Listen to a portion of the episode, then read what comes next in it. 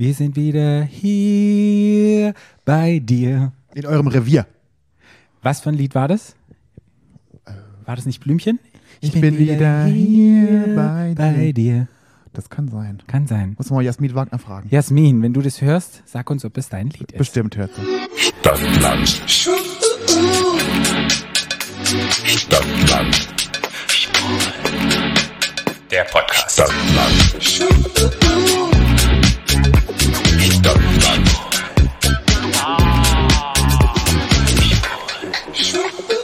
Hallo, hallo, hallöle.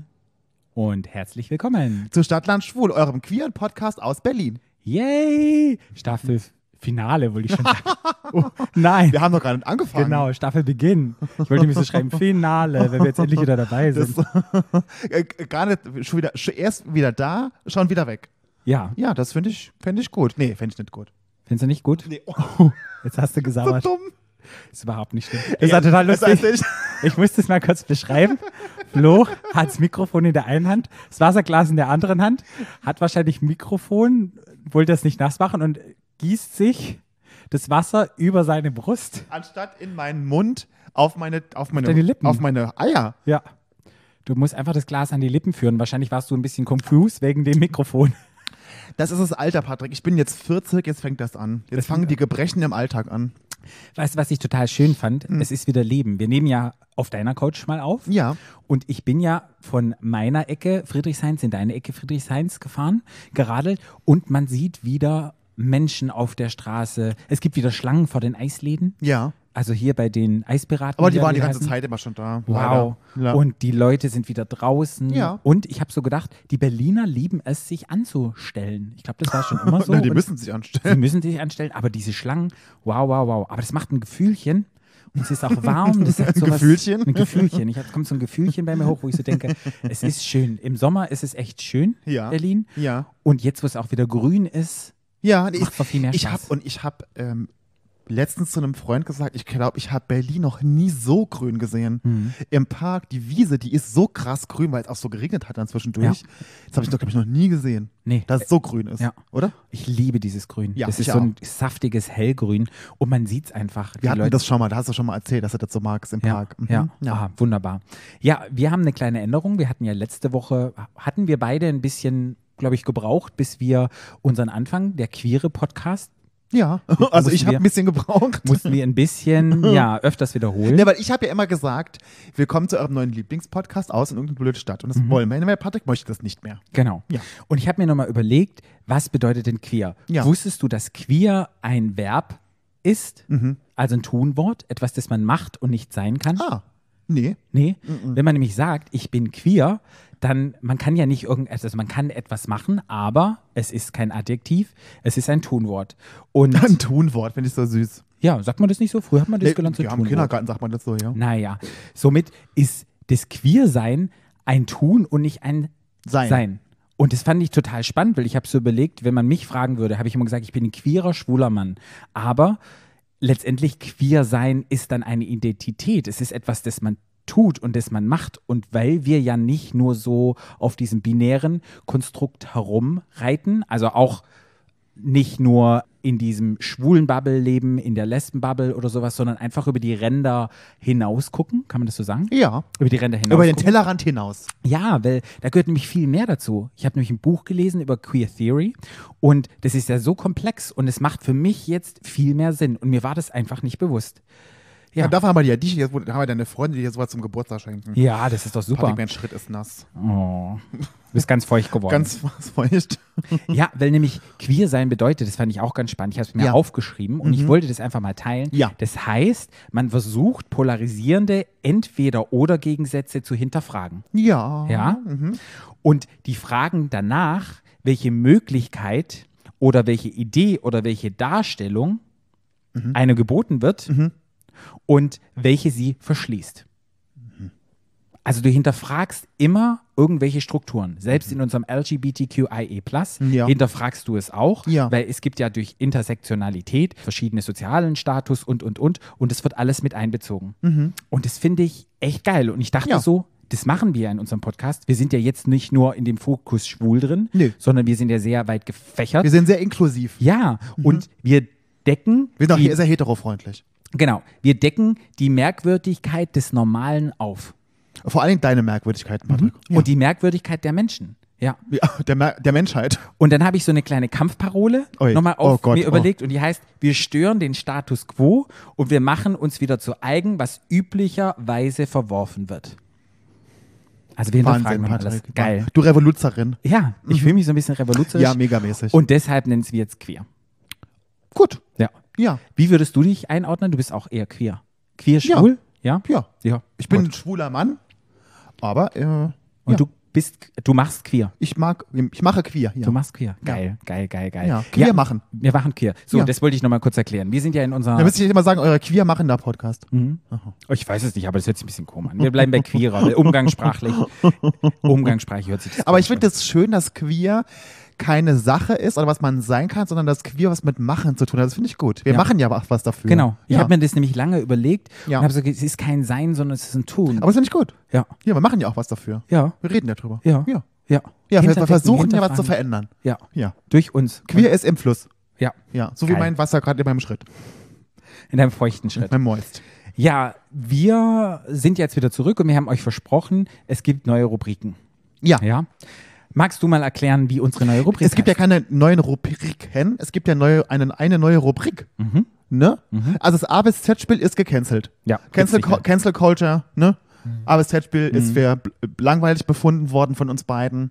Und, äh, und Patrick hat gesagt, Drop ist gelutscht. Ja. Ne? Der A bis Z-Spiel Drop ist gelutscht. Hey, nachdem es jetzt ein Spiel gibt, das sich A bis Z nimmt, Stadtland Schwul, dieser eine Typi, der da jetzt ein Brettspiel verkauft hat und, und das uns gestohlen hat Ja, aber nur die Guten werden kopiert, Patrick. Das ist alles, da muss man alles bisschen. mit unseren Rubriken. Und jetzt, da ja ganz viele andere YouTuber das Format auch uns geklaut haben und dann gesagt haben, wir machen jetzt A bis LGBTQ, A, A bis bis queer, A bis keine Ahnung was und überall. Die Bildzeitung macht das sogar schon. Die äh, Stadtland, nee, was Bild. hat Stadtland Bild, ja. Genau, wo die auch dieses Spiel spielen. wo Naja, gut, weil wir haben ja Stadtland Fluss auch nicht erfunden, ne? Aber Nein, haben wir nicht erfunden. Aber dass man das so in Bezug nehmen Oh kann auf ein Thema. Ach Gott, mein Gott. Mir ist Naja, aber lassen wir den ganzen Influencern Nee, und, und- den YouTubern Genau. und wir machen jetzt was Neues. Jetzt haben wir eine neue Rubrik, genau. Und das, die Rubrik heißt, kommt der Einspieler schon? Ja, die heißt, jetzt hört ihr den Einspieler? Von A Bis Z. Stadt Social Media. Ja. genau.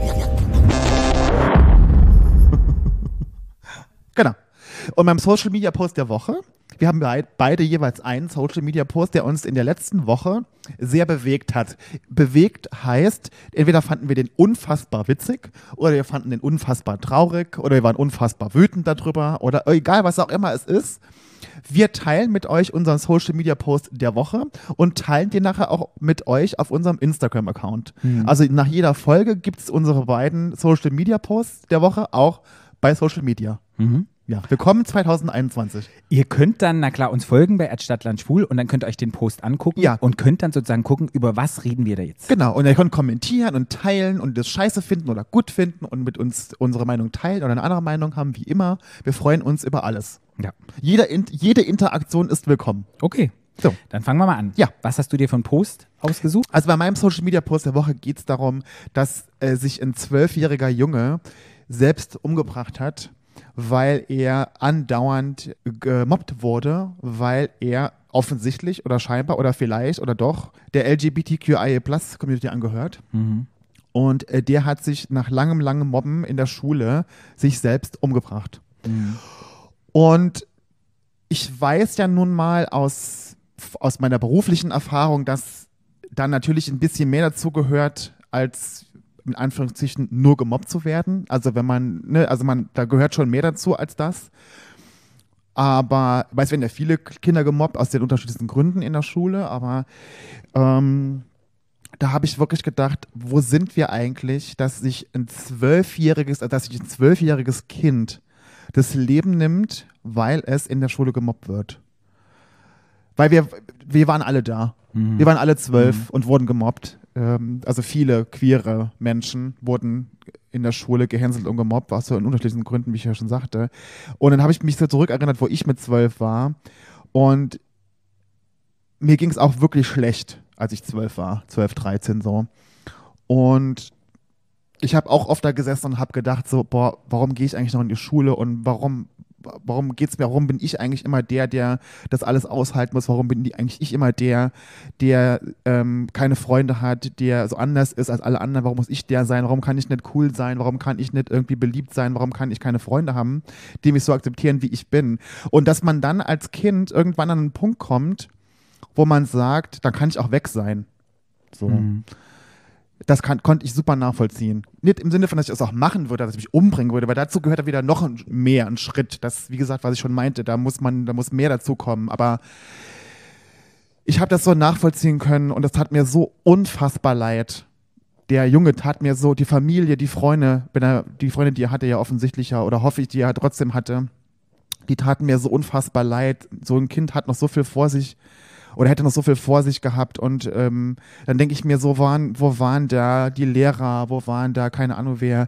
Also ich, das hat mich wirklich betroffen gemacht und nachdenklich gemacht und ich habe gedacht so, wow, ist schlimm. Und das wird, ich würde einfach gerne drüber reden, weil ich auch finde, dass es wichtig ist, weil wenn man über den Jungen redet, dass, ne, So etwas nicht mehr passiert. dass so etwas nicht mehr passiert und dass man, dass wir uns vielleicht Gedanken machen darüber, dass wenn wir irgendwelche Äußerungen machen irgendwo, die nicht okay sind, die irgendwo jemanden treffen könnten, ähm, dass wir uns einfach überlegen, was wir machen und wie wir unsere Kinder erziehen und was wir so vermitteln. Weil Kinder, die so andere Kinder mobben, weil Kinder kommen nie böse auf die Welt. Mhm. Die, die werden so nicht geboren.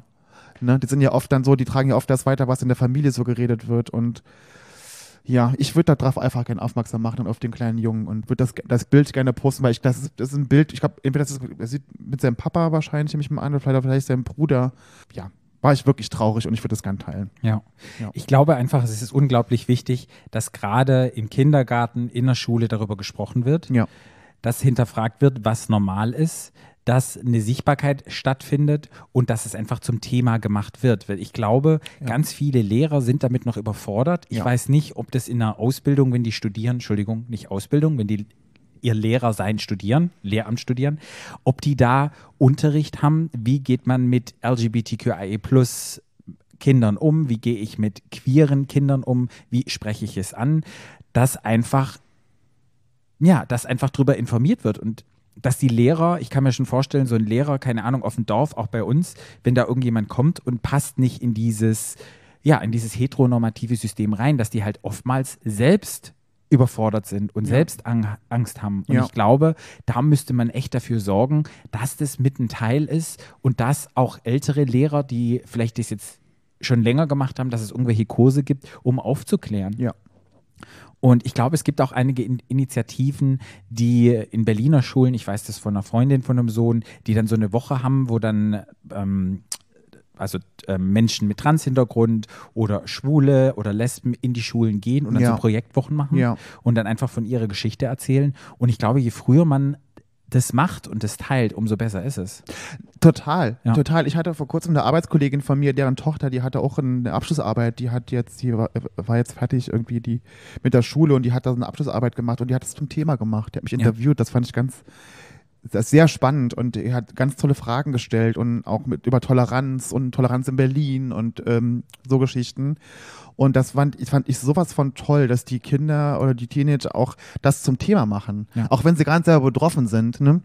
Ich finde, das muss man immer unterstützen und fördern, auch gerade im Hintergrund mit dem Thema, was wir ja heute auch haben, in unserer Folge, dass ja auch Kinder von Regenbogenfamilien ja auch dann irgendwann vielleicht dem ganzen Mobbing und dem ganzen ausgesetzt sind, dass man auch die Kinder im Blick hat, die ja dann auch in gewisser Weise betroffen sind, auch wenn sie gar nicht selber betroffen sind, aber sie haben ja doch dann Eltern, die dem Ganzen zugehörig sind.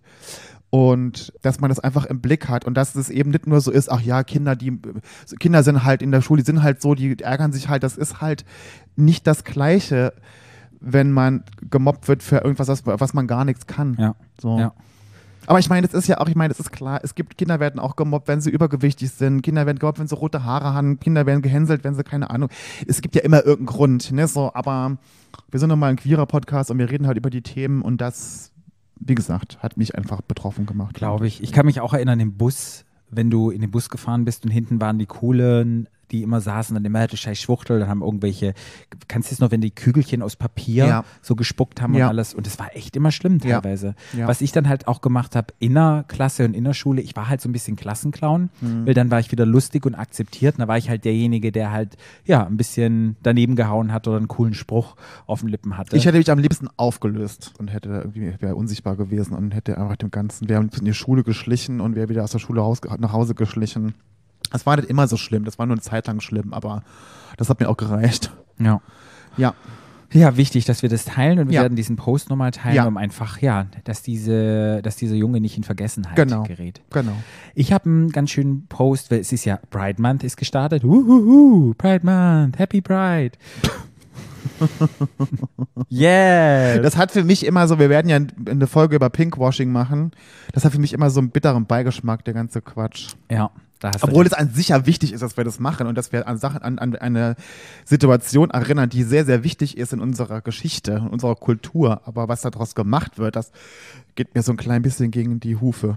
Und zwar möchte ich einen Post teilen von Riccardo Simonetti. Ja, Und zwar hat er eine, eine, eine Initiative gegründet. Ja. Riccardo Simonetti Initiative. Ja. Und der hat neun Fotos gemacht von bekannten Persönlichkeiten in der queeren Welt. ja, Ja, und ich möchte den Post, weil bei uns geht es ja heute um Kinderkriegen, Mhm. von der lieben Barbie Breakout und der lieben Gloria Viagra. Jetzt habe ich gesehen, ja. Zwei gute Freunde von uns, Ja. die zusammen auf dem Foto zu sehen sind. Und zwar hat die liebe Barbie einen Babybauch. Ja. Und die liebe Gloria umarmt sie und herzt sie und oben drüber steht, You can't cancel Pride. Das war die Überschrift für jedes Bild, ne? Genau.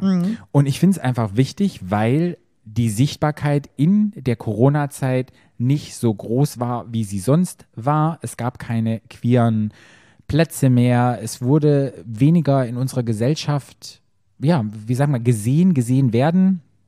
Wie kann man das am besten sagen? Wir wurden nicht gesehen. Ja. Und Habe gesehen werden. habe gesehen werden. Und das finde ich ganz schön, weil das passt auch, weil, ja, stell dir mal vor, zwei Männer bekommen ein Kind. Ja. Und ja, hier ist eine Drag Queen, zwei Drag Queens bekommen ein Kind. Und das finde ich irgendwie schön und das passt zu unserer Folge. Full of Pride. Full of Pride. Und geiles Outfit haben die beiden an und Ja. Nee, ist auch, und das ist auch wirklich eine tolle Sache von, äh, von Ricardo. Das ist schon echt toll. Also da hat er Ja. sich wirklich ein paar Gedanken gemacht. Finde ich toll. Ja, und er teilt seine Plattform Ja, super. finde ich mega. Mag ich super. Ja. Mag ich super. Mag ich super. Mag ich, Guck mal, mag ich gern. Mag ich, mag ich gern. Mag ich gern. Mag ich gern. Okay, das sind unsere Social Media Posts der Woche. Ja. Ja, dann fangen wir mal an mit unserem Thema. Ja. Ja, unser Thema ist ja schwule Väter beziehungsweise schwule Männer oder Männer, die gerne einen Kinderwunsch haben. Ja. Ja. Hätten. Die, sag mal, haben hätten. Haben hätten? Haben hätten. Hätten, haben gewollt. äh, Gewesen wären. Ja. Was ich erstmal so als Fakt in den Raum werfen möchte, ist, in jeder achten gleichgeschlechtlichen Lebensgemeinschaft leben Kinder. Ein Anteil von 5% der Gesamtbevölkerung ist homosexuell. Also es heißt, es wachsen ungefähr 200.000 Kinder in gleichgeschlechtlichen Partnerschaften auf. Auf der ganzen Welt. Nee, nur in Deutschland. Nur in Deutschland, ah ja. Nur in Deutschland. Was schon relativ viel Das ist. ist viel, ja. Ja. Meine erste Frage, hattest du mal einen Kinderwunsch? Ich? Mhm. Nee. Ich, hatte, ich wusste schon immer, dass ich keine Kinder will. Mhm. Das war noch nie in meinem, es kam mir nie in den Sinn. Noch nie. Noch nur keine Sekunde. Wie kommst du dazu? Ja, ich glaubst bin halt gerne allein. Ich, ich, bin, ich bin ehrlich, ich bin total, in dem Sinn total egoistisch. Ich brauche total viel Zeit für mich Mhm. und ich würde mich nicht gern abhängig machen von jemand anderem. So krass. Das ist nicht, das will ich nicht. Das Mhm. ist, ist gegen meine Natur. Kannst du gut mit Kindern? Witzigerweise glaube ich ja. Also ich kann, glaube ich, ganz gut mit Kindern. Ich habe da auch ganz gut Geduld. Ähm, aber ich könnte mir jetzt auch nicht vorstellen, ein Patenkind zu haben, um mich mit dem zu beschäftigen oder so. Das ist für eine gewisse Zeit ist es immer okay, aber ich bin auch, ne, kann auch, aber ähm, nee. Mhm. Also ich mit Kindern bin ich nicht so. Ja. okay, Also ja. Ja, also ich habe mir so, eine, so überlegt, könnte ich mir vorstellen, Kinder zu haben, könnte ich es mir nicht. Das ist bei mir so zweischneidig. Da gibt es so Tage, wo ich so denke, boah, geil wäre es irgendwie. Und dann denke ich so, in diese Welt, so wie sie jetzt ist, ein Kind, ja, ein, ein- ein Kind in diese Welt zu bringen, mit diesen ganzen Umweltgeschichten, alles, was noch passieren wird, mit den 50 anderen Pandemien, die noch kommen werden, wo ich dann immer so denke, boah, diese ganze Verantwortung, ich weiß nicht, ob ich das haben könnte oder, Ja. oder, oder damit leben könnte. Ja. Und, irgendwie macht mir das dann ein bisschen Angst und du willst ja dem Kind auch etwas bieten. Habe ich genug Kohle? Ja. Kann das gesund aufwachsen? Kann ich dem nur Bio-Essen geben? Weißt du, kann ich dem, ja. Weißt du, Aber guck mal, wir hatten ja auch kein Bio-Essen, so, trotzdem groß geworden. ja, bei uns war damals automatisch alles Bio, weil das einfach aus dem Garten kam, weißt du? Da gab es keinen Discounter bei uns. Naja, aus dem Garten kam es bei uns nicht, aber ja, okay, ja, aber trotz, ich hab, bei uns gab es auch nur Fleisch. Oder den, den, den, den Bauer von. Oh, ich glaube, man so. denkt immer so, Kinder brauchen so krass was. Aber ich glaube, das ist, ja, weiß ich nicht, ob man da so einen Anspruch haben muss, dass das alles immer so super toll Ja. alles ist. Aber letztendlich habe ich ja viele Neffen und Nichten. Ja. Und ich gehe da halt total drin auf. Und das Ja. merke ich einfach, mir macht Spaß mit Kindern. Ich weiß noch, also ich habe ganz tolle Neffen und Nichten, die werden leider alt jetzt. Wir alt. sind 20. 20, Ja. 16 und 13. Ja. Und da merke ich einfach, die werden jetzt langsam erwachsen und es Ja. sind andere Themen, so dieses Kuscheln, dieses Verrücktsein, dieses, diese albernen Geschichten machen, die in die Luft werfen, Blödsinn machen. Das machen die halt nicht mehr. Es ist halt irgendwann uncool. Ja. Zwar bin ich der geile Dede, bei uns heißt es ja Dede, der Patenonkel, der geile Gankel, wo ich, ja, wo ich, weiß ich noch, meine, mit meiner Schwägerin, die war eher ein bisschen vorsichtig und dann, wenn im Winter viel Schnee war, dann hieß es, hey, tu das mit dem Bob mit, oder mit dem Schlitten nicht, mit denen hier den Abhang runter, da haben die Angst, was habe ich gemacht? Na klar, ich habe die raufgespannt, als sie klein waren, die hat es überschlagen, auf die Bäume hoch und ja, habe dann halt immer Quatsch gemacht mit denen. Ja. Und ich glaube, mit meiner Art und Weise und mit meiner Offenheit und mit meiner Craziness und keine Ahnung, was die, die sagen dann manchmal zu mir, ich hänge da mit denen ab im Bett und höre Musik und da denke ich so, ich habe das mit meinem Patenonkel auch gemacht und es war schon immer so, der saß nicht bei den Erwachsenen rum, sondern Ja. der saß halt, der war halt mit mir dann und hast du gequatscht und irgendwie gealbert und das hat mir so viel gegeben und das mache ich bei denen auch und wo Ja. ich so merke, geil, auch wenn ich keine eigenen Kinder habe, aber schon allein, dass ich halt für die da bin und mit denen quatsche und mit denen albere und diese ganzen Erinnerungen, die ich mit denen verknüpft habe, wo ich denke, hm, da habe ich, dahinter lasse ich doch irgendetwas und das macht Ja. mir irgendwie ein ganz schönes Gefühl. Ja, das kann ich gut verstehen. Und wenn ich überlege, hier, mein Großer ist 20 Jahre, der veranstaltet den ersten Pride bei uns in der Kreisstadt in Rottweil. Ist der schwul? Nee, der ist hetero. Ah. Der setzt sich aber ein und dann dachte ich so, hatte mir das erzählt und ich dachte so, wow, also mein Einfluss ist doch ganz schön groß. Ja. Das ist doch schön. Ja. Ich meine, es ist ja auch irgendwie cool, wenn man so ein Mini-Mi von sich herumrennen hat, hätte, ne, das ist schon irgendwie, aber die Verantwortung, die man hat und weißt du, ich, das ist immer so ein blöder Vergleich, aber ich habe das total gemacht, als ich den Hund neu hatte damals und der Hund klein war. Äh, Oh Gott, das war ja ein Albtraum. Und als der, Hund, der Hund aus dem Gröbsten raus war nach sechs Wochen, habe ich mir gedacht, stell dir mal vor, du hast ein Kind, da, da bist du ja 20 Jahre damit beschäftigt, bis du aus dem Gröbsten raus bist. Nee, hab ich gedacht, nee, nee, nee, nee, nee, nee, nee, nee, nee, nee, nee, nee. Ja, super. Nee. Aber solche Sachen machen mich halt, äh, machen mich halt steil, Ja, wollte ich sagen. Machen steil. mich stolz. machen mich stolz, wenn ich so denke, hey, geil. Und Ja. deshalb auch ein Shoutout, wenn ihr in dieser Gegend wohnt, im Schwarzwald, im Kreis Rottweil und ihr wollt auf der Demo teilnehmen. Die findet am 19. Juni statt um 13.15 Uhr am Alten Ja. Rathaus. Und darum, weißt du, um was es geht? Ums transsexuellen Gesetz, um das Oh, abzuschaffen. sehr gut, ja. Mega, mega. Toll, ja. Super mega. Geht da bitte toll. alle hin. Ja, geht alle hin, Rottweil. wenn ihr dann Rottweil, Schwarzwald. Aber da merke ich halt so, ich habe doch einen Einfluss und die sind interessiert und die sind offener und die gehen mit dieser Sache durch mich anders um. Und ich glaube, die sind auch so ein bisschen stolz dann, wenn die Ja, dann erzählen schön. können. Und von daher finde ich das eine ganz schöne Nee, das Sache. finde ich total toll. Unterstütze ich sehr. Ja. Jetzt haben wir uns ja spezialisiert, wir haben uns nicht spezialisiert, aber wir haben ja gesagt, wir wollen darüber reden, wie es für Männer ist, Ja. Kinder zu kriegen. Weil ich will jetzt nicht die Frauen oder als die Frauen identifizierenden Menschen, die will ich nicht ausklammern, aber für Frauen ist es noch mal ein bisschen einfacher. Ich Ja. will nicht sagen, dass Frauen mit Kinderwunsch oder lesbische Frauen mit Kinderwunsch es nicht, also dass sie es total einfach haben, aber es ist noch mal leichter als zwei Männer, weil die Frauen können sich einen Samen holen Mhm. auf einer Samenbank. Ich habe auch gute Freunde, zwei lesbische Frauen, die haben sich einfach einen Spendersamen ausgesucht, eine hat es ausgetragen und dann haben sie ein Kind. Ja. Denen werden auch Steine in den Weg geworfen, solche Ja. Sachen wie die Frau, die das Kind nicht austrägt, die muss auch nochmal durch ein Adoptionsverfahren Ja. durchgehen. Mhm. Die müssen alles aufweisen, auch wenn es total albern ist, wie ja, wie, wie bei einer, wie bei einer richtigen Adoption. Ja. Mit polizeilichem Führungszeugnis. Da kommt eine Person und schaut das an, darf das adoptieren, wo ich so denke, Mensch, das sind zwei Frauen, schon krass, Mhm, dass es trotzdem. Ja, ja. so schwer gemacht wird. Mhm. Und das ist auch krass, weißt du, dass, wenn es ja zwei Frauen sind, auch die schon verheiratet sind und die entscheiden sich dann für einen Spendersamen, dass nicht automatisch beide Mütter sind. Ja, ja. Was aber krass ist, in einer Hetero-Beziehung, also wenn es Mann-Frau ist, und die Frau holt einen Spendersamen, wird der Vater automatisch gleich als Vater anerkannt. Aber wollten sie das nicht ändern? Ist noch nicht geändert. Aber sie wollten es doch ändern. Das kann sein, dass es jetzt geändert wird. Ja. Die haben das jetzt durch, es ist anerkannt, sie kann adoptieren, wo ich so denke, so richtig krass. Ja, das stimmt. Ja. Weißt du? Ja. Aber deshalb haben wir gesagt, bei Männern ist es ein bisschen schwerer, deshalb gucken wir mal an, wenn man einen Kinderwunsch hat, Ja. wie könnte man das schaffen? Ja. Ja. Früher war es ja so, dass wir noch nicht heiraten durften. Ja. Sprich, wir durften noch nicht adoptieren. Ja. 2017 wurde ja die Ehe anerkannt für alle. Mhm. Und es wurde auch schwulen Männern oder wie sagt man, schwulen Männern, schwulen verheiratenden Männern gestattet, ein Kind zu adoptieren. Aber konnte man nicht früher schon als Single-Mensch schon jemanden adoptieren? Kind Ja, adoptieren? das ist so, wenn jetzt du in einer Hetero-Beziehung vorher warst Mhm. und du hast ein Kind mitgebracht, Ja. ja, dann kann der gleichgeschlechtliche Partner Mhm. das Kind auch adoptieren. Ja. Sprich, dann ja, ja, würde nee, es schon klar. Aber hätte ich nicht auch als Single-Mensch ein Kind adoptieren können? Also ich als einfach als Single-Flo, ohne meine Sexualität Ich zu glaube, nee, ich glaube, ich, das ist schwer. Ich weiß nicht, ob du als Single-Person ein Kind adoptieren Ah. Es kannst. gibt doch super viele. Single-Frauen, die Kinder adoptieren. Wirklich? Ja. Glaubst du, das ist wirklich, dass es so ist? Da, das weiß ich jetzt nicht. Da habe ich jetzt nicht nachgeguckt. Fände ich, jetzt, fänd ich jetzt gar nicht so ungewöhnlich. Jetzt mal als, also, weißt du? naja. Hm. Auf jeden Fall nennt sich das eine Stiefkind-Adoption.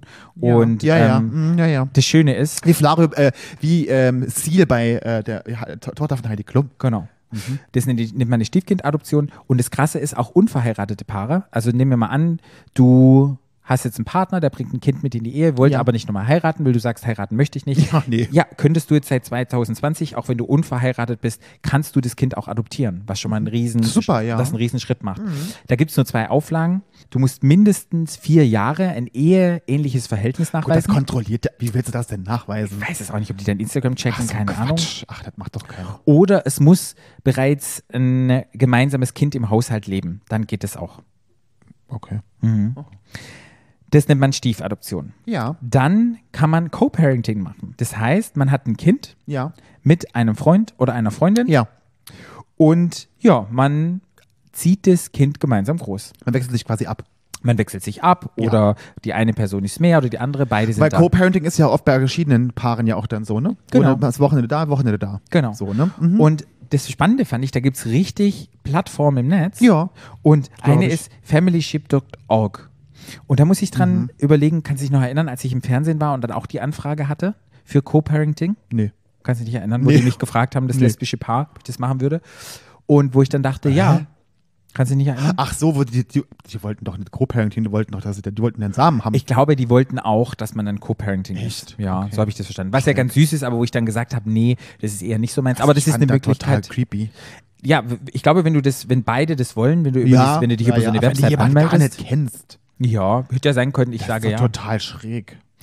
Co-Parenting Ja. ist eine total tolle Sache, finde ich super und eine Möglichkeit, ein Kind zu bekommen. Das, dritte ist, was man machen kann, eine Leihmutterschaft. Leihmutterschaft ist aber in Deutschland nicht erlaubt. Ja. Viele schwule Paaren gehen dafür in die USA. Ja. Weißt du, wie teuer das ist? Sauteuer. 150.000 Ja, US-Dollar kostet das. Glaube ich. Ja. Ja. Viele gehen auch in die Ostblockländer. okay. Da müssen sie es aber geheim halten, weil die Ostblockländer, wissen wir ja, sind nicht sehr LGBTQIA plus friendly. ja. Sprich, die suchen sich meistens nur Heteropärchen aus, die ja sozusagen ähm, ein Kind haben wollen. Und das Krasse war, da habe ich einen Artikel dazu gefunden, als die Corona-Krise war und die vielen Leihmütter ihre Kinder bekommen haben, geben die die ja ab, die Agenturen. Das Doofe war, durch die Corona-Grenze ähm, Konnte war, keine. Mhm. ja, warten die Grenzen zu. Sprich, diese ganzen Neugeborenen, die, die Mütter wollten das Kind ja nicht behalten, wegen Bonding, machst Mhm. Ja, ja, ja, nicht. ja, ja. Dann hatten die da Stationen mit ganz vielen Kindern, die ein halbes Jahr dort lagen und nicht abgeholt werden konnten. und die hatten gar nicht so viele Betreuer, um die Kinder zu versorgen. Oh Gott, oh Gott.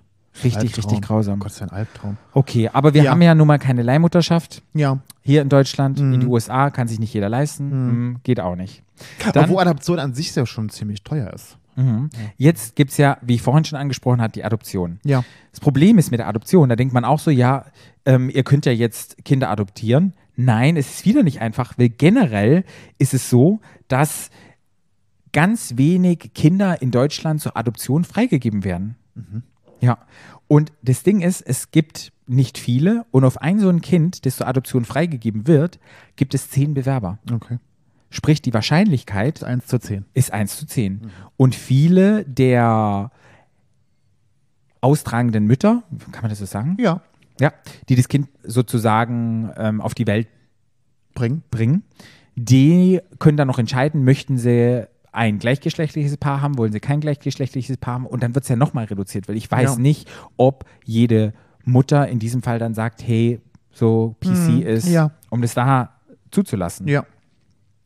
Ähm, was auch wichtig ist, was auch spannend ist, ist, dass der Altersabstand zum Kind nicht älter als 40 Jahre sein darf. Ja. Mhm. Also sprich, wenn du 40 bist, wenn ich mich jetzt entscheiden würde, ich verliebe mich jetzt, möchte heiraten und sag dann Kind zu spät. 40 Jahre. Naja, du bist ja nicht, mehr. du bist doch bist doch nicht 40. Naja, aber wenn ich jetzt jemanden kennenlerne, heirate und sage Kind, also bin ich sicherlich 40. So schnell mache ich das auch nicht. Bum, bum, bum, bum, bum. Bei, weiß man nicht bei dir, Patrick. Vielleicht hast du ja auch Torschusspanik und.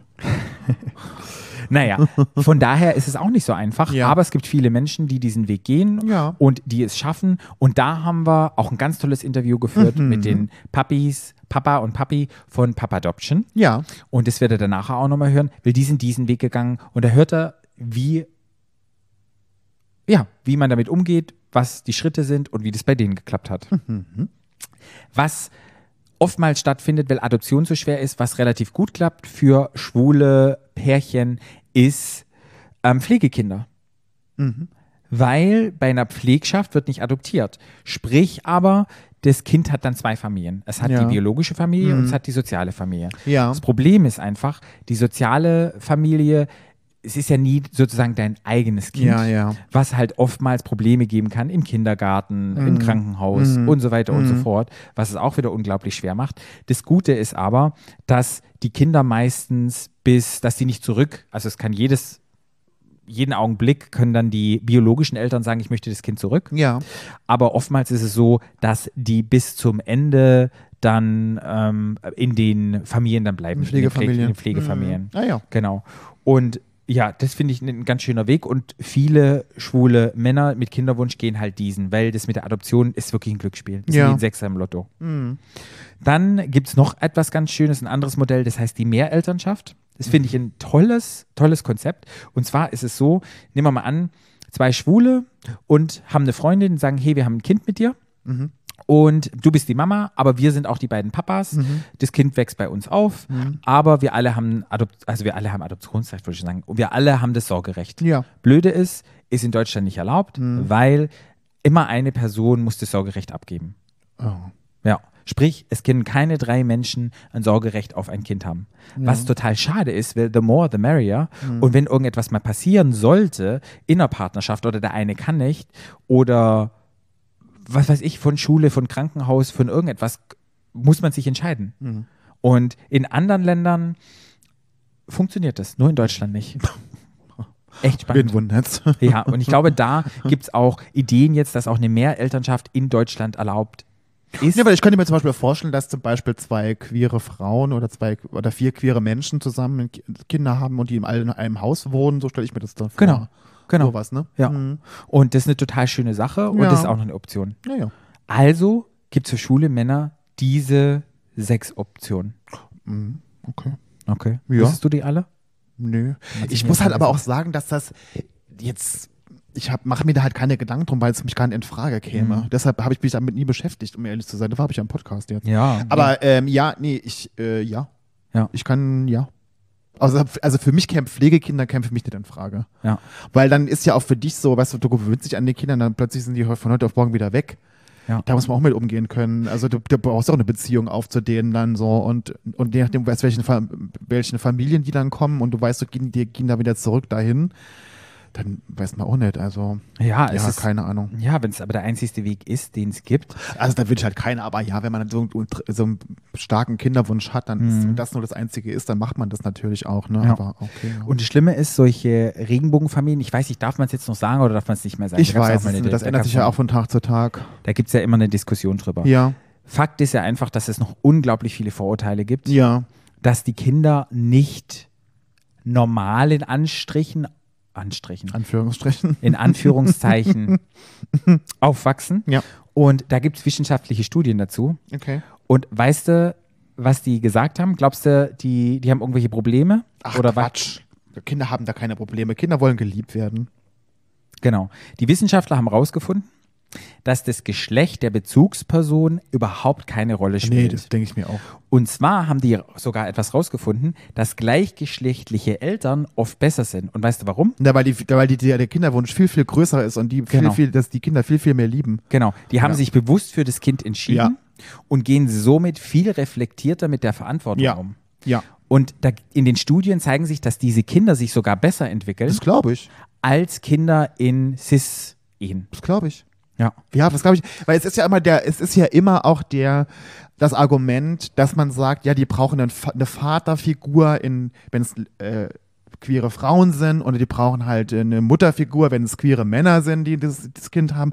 Das ist ja auch alles so ein Quatsch. Ja. Das ist auch so alles so ein Relikt aus von, von, vom, vom Krieg. Weißt Ja. du so, das ist Ja. auch völliger Quatsch. Ja. Weil was, was sagen denn, was machen denn die Kinder, wo sich Eltern getrennt haben? Wo die, wo die, wo die Mama alleinerziehend ist oder Papa, ist auch keiner da. Ja. Und die kommen ja, werden ja, guck mal, ich war ja, halt, war ja auch, äh, der auch meine Mama groß geworden hatte, in dem Sinne, ja, mein Vater war ja auch nicht da. Also Ja. der war schon da, aber es war jetzt auch keine, im Sinne keine Vaterfigur. Ich sagen würde, wow, da muss ich, gucke ich auf zu meinem Papa, ist es so. Mhm. Und trotzdem habe ich ja das entwickelt, ne, so, also das ist ja auch so ein Schwachsinn. Deshalb ist es spannend. Ja. Ja. Und weißt du was? Hm. Wir klingeln jetzt mal kurz durch bei den beiden Jungs, die das Kind adoptiert haben. Ja. Also, lass uns mal anrufen. Hm. Klingelingeling.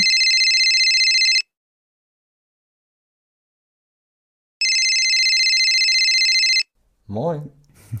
Ich wollte ja die ganze Zeit Moin sagen, weil als wir Kontakt hatten, hast du immer Moin geschrieben und da dachte ich, eigentlich ist Moin ja ein geiles Wort. Du musst doch erstmal sagen, wie eigentlich ein Podcast ist. Ja, das mache ich doch gleich. Ach so. Ich bin doch dabei. Ich bin so. doch dabei. Du musst mir ein bisschen Zeit lassen zum Warmwerden. Zum Ba- Du bist doch heiß wie ein Vulkan, Patrick. Du bist heiß. Heiß wie ein Vulkan. Wir haben zwei Papas zu Gast und zwar bei Instagram heißen sie Papa Adoption Mhm. und zwar mal den Christian und den Kevin. Hallo, herzlich willkommen Moin. Siehst du? Da haben wir es. Moin. hallo Christian, hallo Kevin. Und dreimal darfst du raten, woher die kommen mit Moin? Na, aus Hamburg. Ja, ja, sehr gut. Genau. Wie unsere Zuhörer ja schon wissen, haben wir ja schon ein bisschen die verschiedenen Arten vorgestellt. In unserer Folge geht es ja da. Arten von Männern? Ja, Arten von Männern auch, ja. Sind ja bestimmte Arten Ach so. von Männern, die Kinder haben möchten. haben wir ähm, verschiedene Arten vorgestellt, wie man den Kinderwunsch erfüllen kann. Genau, das, das finde ich schön. Ja. Ja, oder eine Familie gründen kann. Ja, Ja. sehr schön. Das ist Ja. sogar noch schöner. Guck mal, da seid ihr. Manchmal ist es so einfach, Patrick. Ja. Da probiert man, da probiert man, aber da kommt's kommt's nicht richtig rüber. Ich würde einfach gerne mal anfangen. Es geht ja sozusagen um Familien und Familiengründung. In welchem Familienmodell seid ihr beiden denn groß geworden? Ich bin im klassischen Familienmodell groß geworden, sprich äh, Mama, Papa, zwei Geschwister. Okay. Ich bin in einer äh, Patchwork-Familie groß geworden. Okay. Also ähm, meine Mama hat sich von meinem Papa getrennt, als ich eins war und ähm, ist danach mit meinem auch Papa oder Stiefpapa zusammengekommen und die haben auch nochmal zwei Kinder in die Familie gebracht. Also ähm, Mama, Papa und vier Kinder. Okay, also Kevin, du bist dann in einer sehr großen Familie groß geworden. Ja, das war ein Kommen und Gehen. Also die anderen waren schon größer und sind dann mal weg gewesen, mal wieder da gewesen, je nachdem, wie ihnen gerade war. Okay. Und dann auch viele Geschwister. Christian, du hast gesagt, du hattest zwei Bruder, Schwester oder? Nee, ich, also ich meinte damit, wir waren, wir waren zwei Geschwister. Also Ah, ich habe okay. einen älteren Bruder. Ah, okay. Oh, ich habe auch einen älteren Bruder. Habt ihr euch gut verstanden? Ist der, ähm, wie viel älter ist der? Äh, fa- ja, knapp zehn Jahre. Zehn Jahre, also doch, ja, meine auch sieben. Habt ihr euch gut verstanden? Ähm, zum Ende hin, ja, als er ausgezogen ist. Also wir hatten tatsächlich nie, wir hatten nie ein besseres Verhältnis als zu dem Zeitpunkt, wo er ausgezogen ist, tatsächlich. Ja, das ging mir ganz, das ging mir ganz genauso. Ich habe meinen Bruder, wir haben uns früher gehasst wie die Pest. Tatsächlich. ich glaube, das ist immer so mit so ein bisschen Abstand. Kommt man besser mit der Und wenn Familie man auch klar. älter, ich fand auch, wenn man auch älter wird, dann ist das irgendwann auch okay. Also aber als wir so Teen, also er so Teenager war und ich war noch so ein Kind, ich war halt auch, ich muss, ich war auch sehr verwöhnt, muss ich sagen, von Mutti und er halt nicht. Äh, also es war wirklich, wir haben uns echt da, uh. Also er ist so ein ganz anderer Mensch als ich, muss man sagen, ja. ja. Okay. Und bei dir, ihr wart dann wie viele Kinder, Kevin?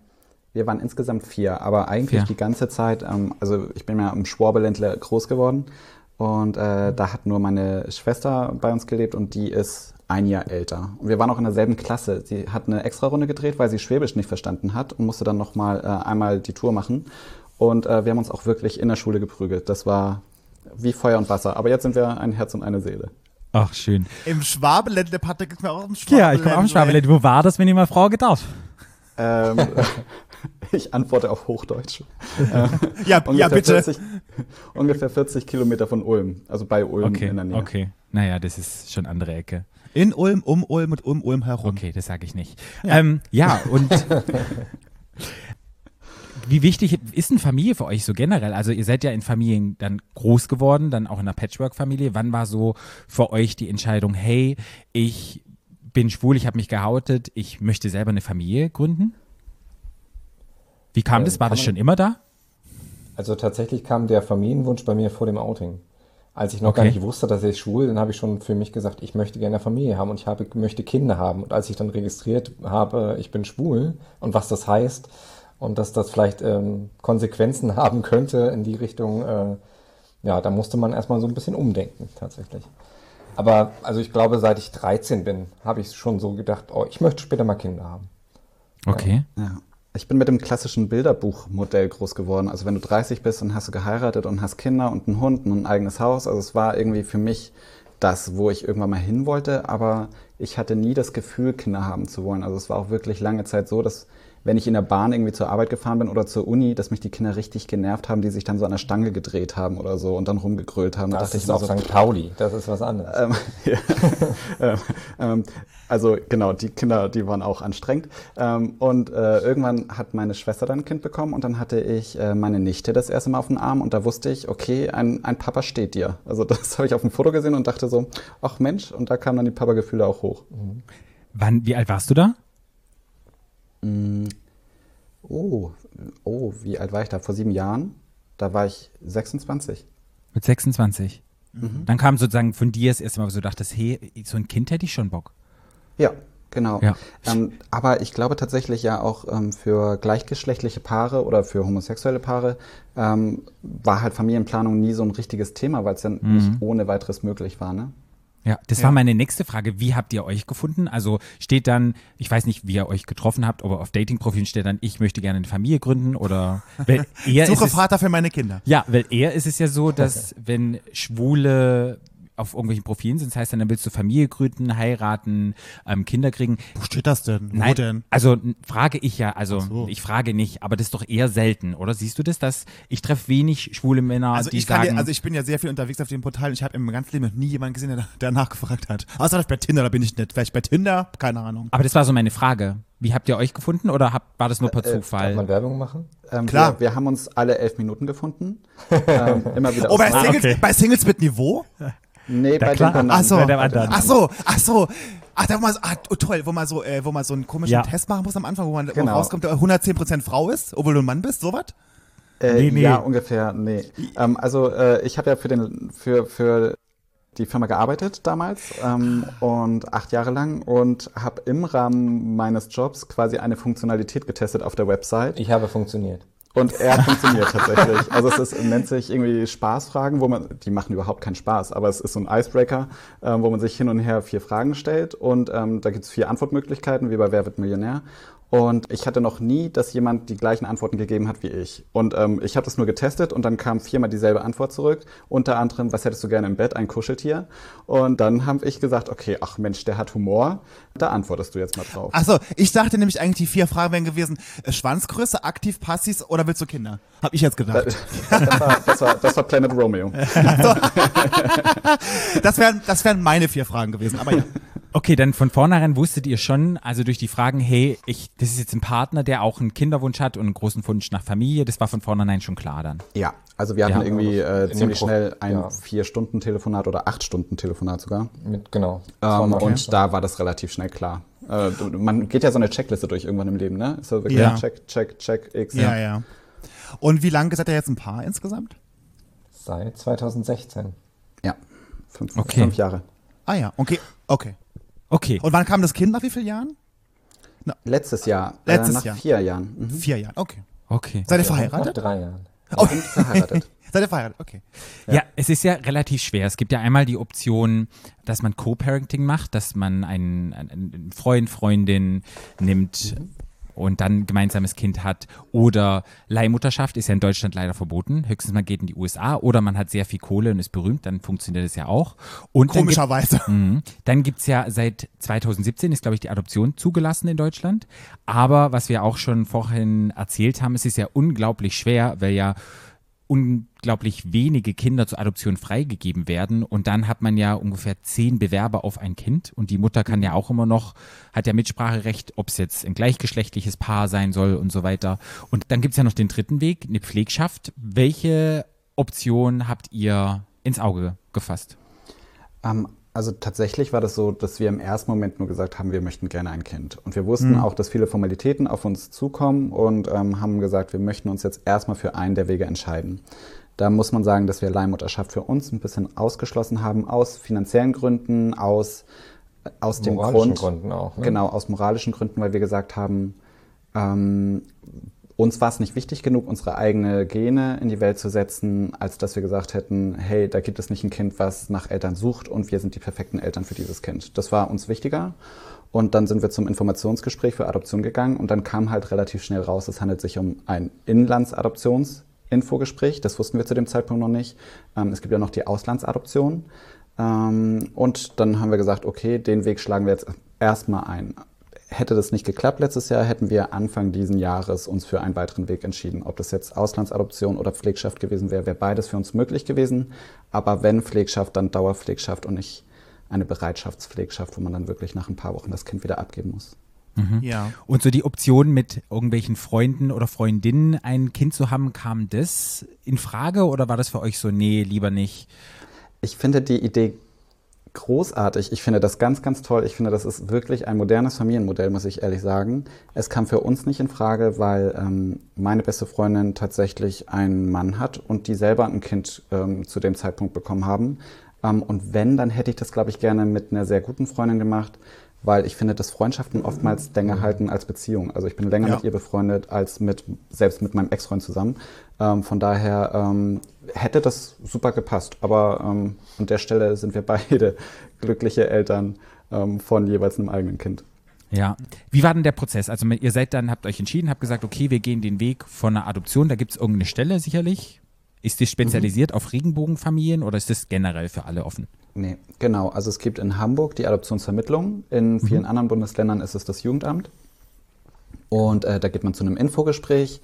Ähm, da wurde uns auch schon nahegelegt, hm, gleichgeschlechtliches Paar, Pflegschaft ist deutlich leichter. In Hamburg ist es so, dass sich sechs Elternpaare auf ein Kind bewerben, so zumindest die Statistik vor zwei Jahren. Ähm, und wir gesagt haben, hey, wir machen das trotzdem. Ähm, Haben wir Lust drauf und wir wussten, worauf wir uns einlassen. Ähm, und letztendlich füllt man einen Fragebogen aus mit einem Lebenslauf, mit einem Motivationsschreiben. Also ähnlich wie für so ein Casting für eine Reality-Show. Ähm, und, Kommst du ähm, jetzt da musste- drauf? ähm, ich, ich weiß gar nicht, kam mir gerade in den Sinn. Und, und da muss man dann wirklich so aus seinem Leben berichten, welche Werte hat man, welche Wie man selbst Normen. erzogen wurde, genau. Genau, und ähm, das haben wir dann ausgefüllt und wir haben uns aber, muss man ehrlich sagen, viel, viel Zeit gelassen. Also fast ein Jahr, weil wir selber uns nicht einig und schlüssig waren, ob wir das wollen und was das bedeutet. Okay. Ne? Also ich meine, auf einmal ist die Möglichkeit da mit der Ehe für alle. Ähm, und dann muss man sich erstmal Gedanken darüber machen, was bedeutet das denn, dass ich jetzt ein Kind habe, für welches ich wirklich mein Leben lang verantwortlich bin und Fürsorge trage. Und äh, bis wir die Entscheidung getroffen haben, dass aus zwei unabhängigen Männern mit vielen Hobbys ähm, Papa und Papi werden, ähm, das hat halt einfach fast ein Jahr gebraucht. Und dann irgendwann haben wir gesagt, okay, nee, ähm, wir sehen das schon irgendwie als Teil unseres Familienglücks ähm, und haben uns dann dafür entschieden, das zu machen. Was bedeutet es denn für euch? Wenn du das jetzt so schön gesagt hast, wenn ihr lange euch. Also tatsächlich ist ja für mich das irgendwo mein Lebensziel und Lebenstraum, eine Familie zu gründen und zu wissen, dass ich die Werte und Normen und ähm, ich hoffe, die sind bei mir im positiven Bereich und mein Karma-Konto ist positiv, dass ich die weitergeben kann und so ein bisschen die Gesellschaft doch ein Stück weit besser mache. Und wenn es nur mit diesem einen Menschen gelingt, den ich ähm, beim Wachsen und ähm, Erziehen zusehe und äh, der dann quasi so ein bisschen in die Fußstapfen von uns tritt in den nächsten Generationen. Und für dich, Okay. Christian?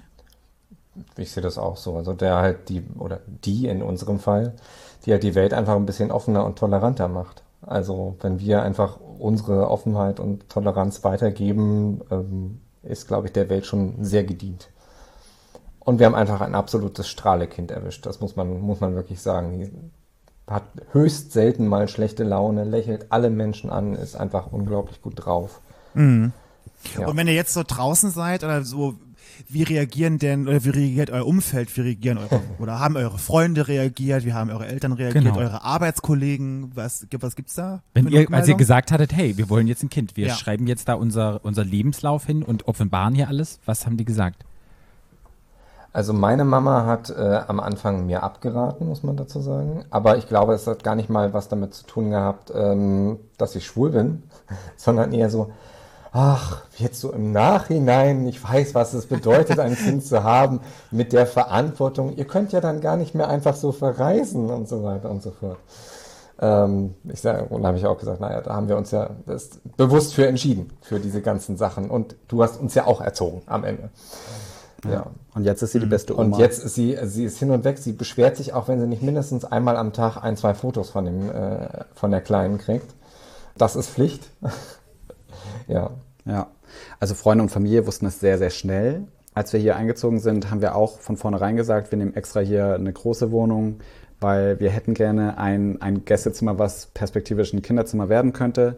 Ähm, und auch die Nachbarn haben sich tierisch darüber gefreut, haben uns auch äh, ein Geschenk gemacht, als die Kleine dann kam und das dann in Hamburg, ne, wo eigentlich alles ein bisschen anonymer ist. Das war schon sehr, sehr schön. Und Ja, Familie ja. war auch positiv. Was man sagen muss, ähm, wir wohnen hier in der Nähe eines sozialen Brennpunktes äh, Hamburgs und das ist schon so, es kommt halt drauf an, in welche Richtung du läufst draußen. Ne? Ob du nach links läufst oder rechts läufst. Wenn du nach links läufst, ist es wirklich so, ähm, Schwule, guck mal. das, das ist, wenn du nach rechts läufst, genau. Und ähm, wenn du nach links läufst, ist es wirklich so, ach, ihr seid dieses schwule Elternpaar mit diesem süßen Affen am Kinderwagen, weil wir da so eine Spieluhr am Kinderwagen haben. Und Man denkt sich dann so, nein, der Affe ist mein Ehemann. genau. ähm, ja, und da sind die wirklich alle total süß und auch wirklich so, oh, ich habe gestern erst mit meiner Kosmetikerin über euch geredet und wir haben echt ein Tränchen verdrückt. Das ist ja richtig, richtig toll. Aber hat ja- ihre Tochter nicht ein bisschen wenig an für dieses kalte Wetter? Und man denkt sich nur so, okay, herzlich willkommen. Ähm, das sind also jetzt die Elternprobleme. Ja, man muss sozusagen, wir kannten weder die Frau noch ihre Kosmetikerin. Also ich habe keine Ahnung, wer das war und warum sie über uns Bescheid weiß, aber gut. Aber wenn wir nochmal einen Schritt zurückgehen, ihr habt sozusagen euer Leben dort offenbart, ihr bewerbt euch sozusagen für ein Kind. Wie lange hat es gedauert, bis ihr zu eurer Tochter kamt? Oder bis die Tochter in euer Leben getreten ist? Stark unterdurchschnittlich. Also in Hamburg braucht es im Schnitt rund sechs Monate. Man trägt sich ein für zwei Jahre und kann verlängern auf drei Jahre. Ähm, wie gesagt, Schnitt sechs Monate. Bei uns hat es knapp unter sechs Monate gebraucht, also viereinhalb Monate, da kam ein Anruf. Wir hatten im März das letzte Gespräch und im Juli war es soweit.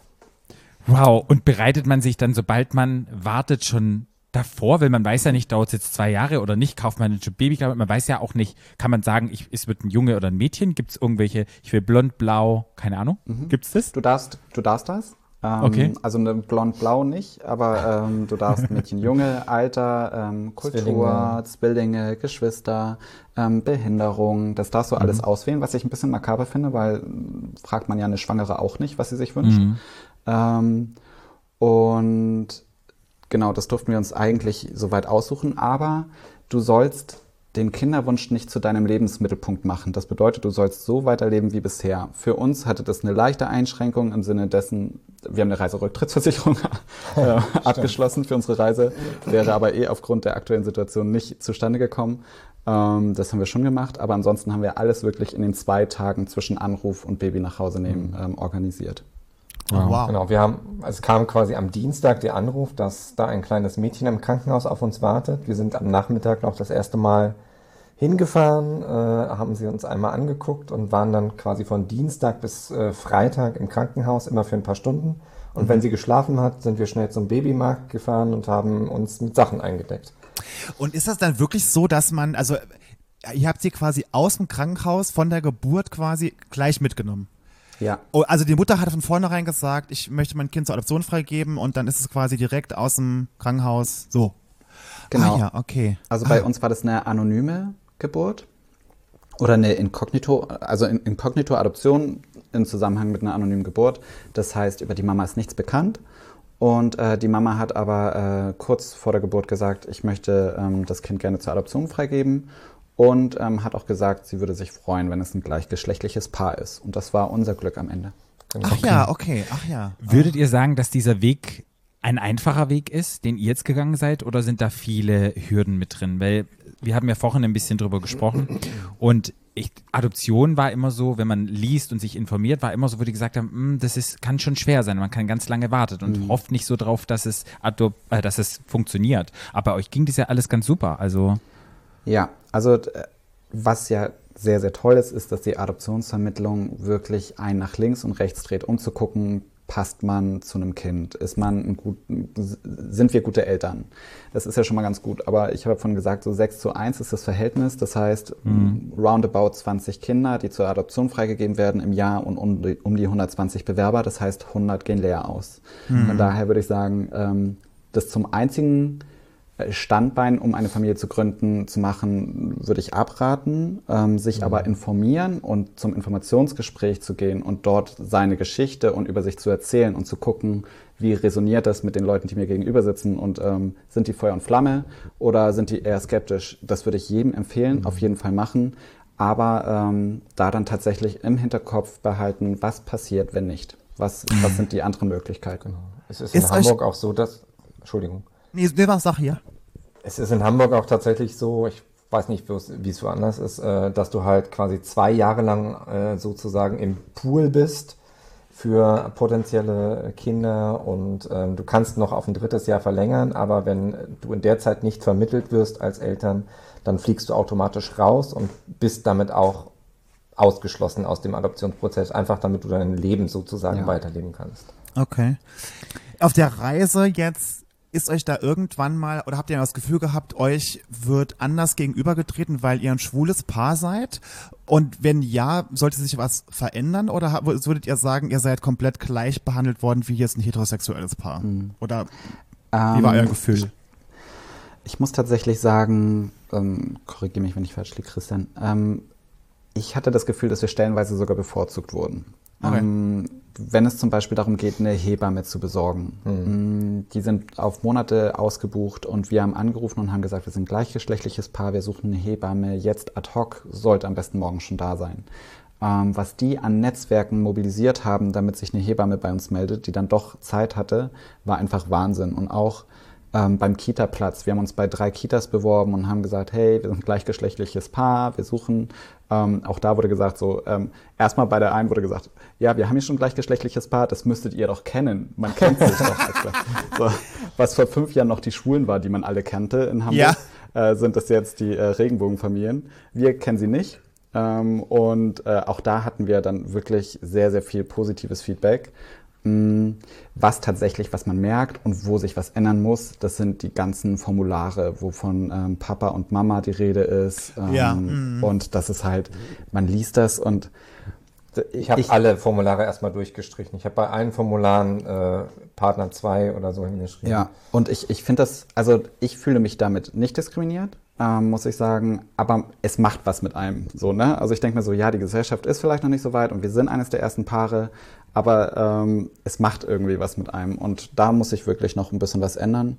Es würde ja reichen, Person 1, Person 2 zu schreiben. Ne? Also es muss ja gar nicht mal nach Mann oder Frau oder divers in irgendeiner Weise unterteilt sein. Okay. Ja.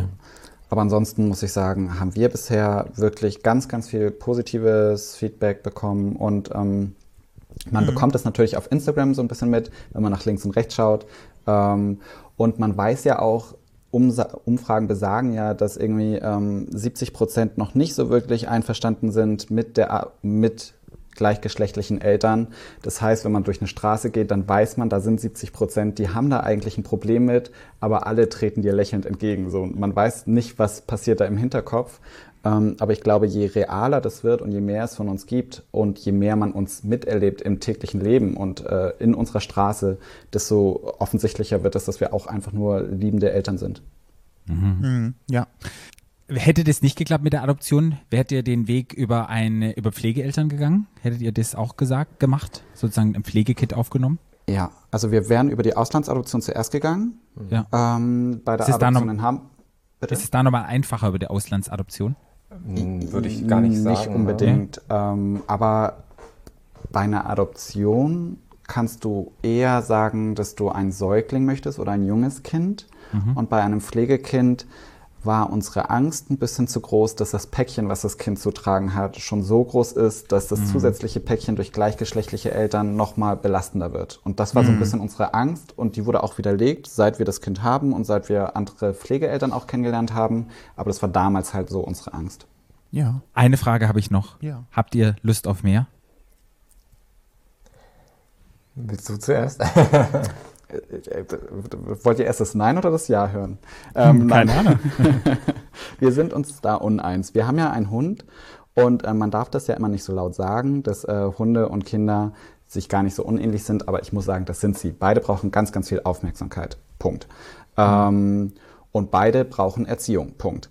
Ähm, von daher haben wir ein Stück weit zwei Kinder.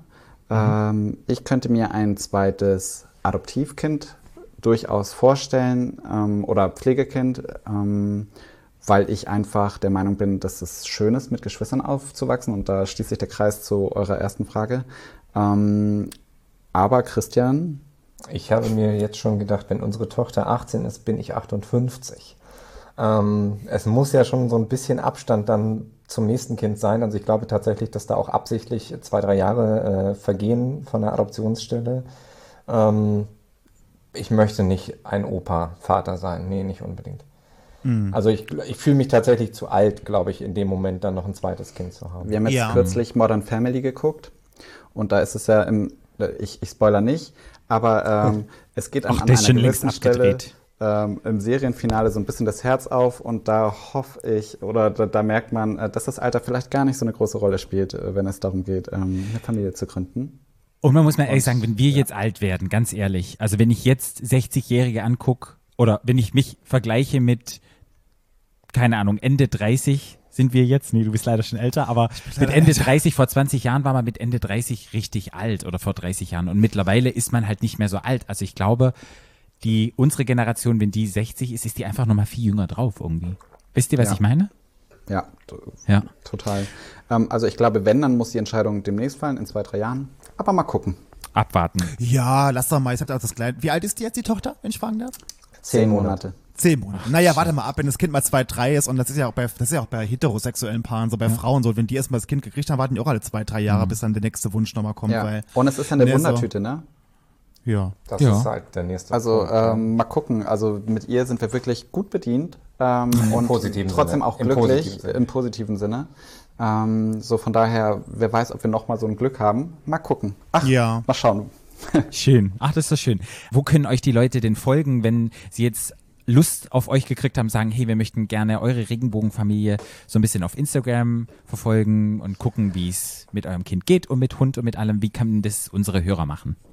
Genau, also Einblick in den alltäglichen Wahnsinn biete ich auf dem Profil Papadoption, wo aber auch Christian vertreten ist und äh, auch viel von Tobi sichtbar ist. Aber Knöpfchen tritt da so ein bisschen in den Hintergrund, weil wir sie so nicht zeigen. Aber auf Ja. Papadoption kann man unseren Alltag mitverfolgen und so ein bisschen Einblick in unsere Regenbogenfamilie äh, erhalten. Und ich weiß ja auch, du hast ein Kinderbuch geschrieben. Willst du da noch kurz, das nochmal ganz kurz erwähnen? Unbedingt, genau. Ich habe ein Kinderbuch geschrieben, erscheint Mitte Juni, heißt Timba und es geht darum, dass ein Elefantenmädchen von zwei Giraffenpapas adoptiert wird. Das Ganze wird aber zur schönsten Nebensache des Buches, denn es geht eigentlich um ihre Inklusion in der Giraffenwelt. Okay. Ach, wie schön, da freue ich mich drauf. Genau, vielleicht kommen wir dann nochmal auf dich zurück, weil ich glaube, Kinderbücher ist bei uns auch eine Folge, das dann ähm, irgendwann demnächst kommen wird. Okay, wir, wir danken euch ähm, Vielen, für, vielen das, Dank. für das Interview. Und ja, Also ich kann sagen, Danke ihr seid gleichfalls. unheimlich sympathisch und eure Tochter hat ganz großes Glück mit euch. kann richtig stolz sein. Vielen Die wird Dank. es dann auch irgendwann mal Dankeschön. hören und kann dann sagen, guck mal, damals, da war ich Baby. So, so lief das bei mir. Ja, guck mal, wie Da habe ich gerade peinlich, geschrien. peinlich diese Podcasts, die es damals gab. Okay, dann sagen wir nochmal vielen Dank fürs Interview und ja, sagen Tschüss und ihr hört uns gleich noch. Ja. Aber mit dem Interview ist jetzt erstmal Schluss. Danke für die. Einladung. Ach, das war jetzt schön. Ich bin sehr viel schlauer geworden dadurch. Ich auch. Ich habe viele Sachen gar nicht gewusst. Nee, und ja, es ist einfach nochmal eine Geschichte. Wie schaffe ich es zu adoptieren? Wie, wie war der Weg von den beiden? Und Wie lange man da auch warten muss, dass es so von heute auf morgen geht. Das wusste ich gar nicht, dass sie sagen können, äh, dass sie anrufen und sagen, so in zwei Tagen kommt das Kind. Ja. Huh. Ja, So, man, da kann man sich ja, also das wäre ja für mich ein Albtraum. Ich muss mich mal auf alles mit drei Wochen vorbereiten vorher. Ja. Oi. nee, aber ich freue mich so für die drei oder für die vier mit dem Hund und wo ich so denke, hey. Die sehen auch, sahen auch super glücklich aus und ich freue mich. Ich, wenn Menschen glücklich sind, ich freue mich darüber. Ja, und ich kann einfach nur sagen, folgt denen auf dem Ja. Instagram-Account und äh, kauft das Buch, Ja. wenn es raus ist. Ja. Und ja. Aber weißt du, was wir jetzt noch machen? Was denn? Wir haben ja so viel drüber gesprochen. Wir klingeln noch jemand anderen an. Wir klingeln dann Bambi an, ja? Ja. Und Klingeling. mal gucken, was da passiert. Klingeling.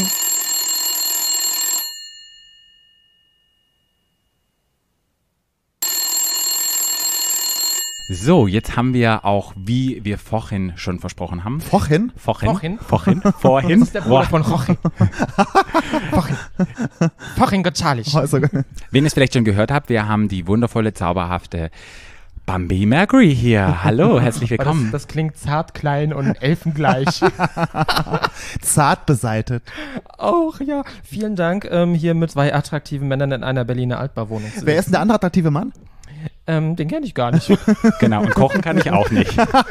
Aber er hat mir Erdbeeren hingestellt. Ja. Es ist super toll, dass wir dich als Gast hier haben können. Und es ist ja auch ein spannendes Thema.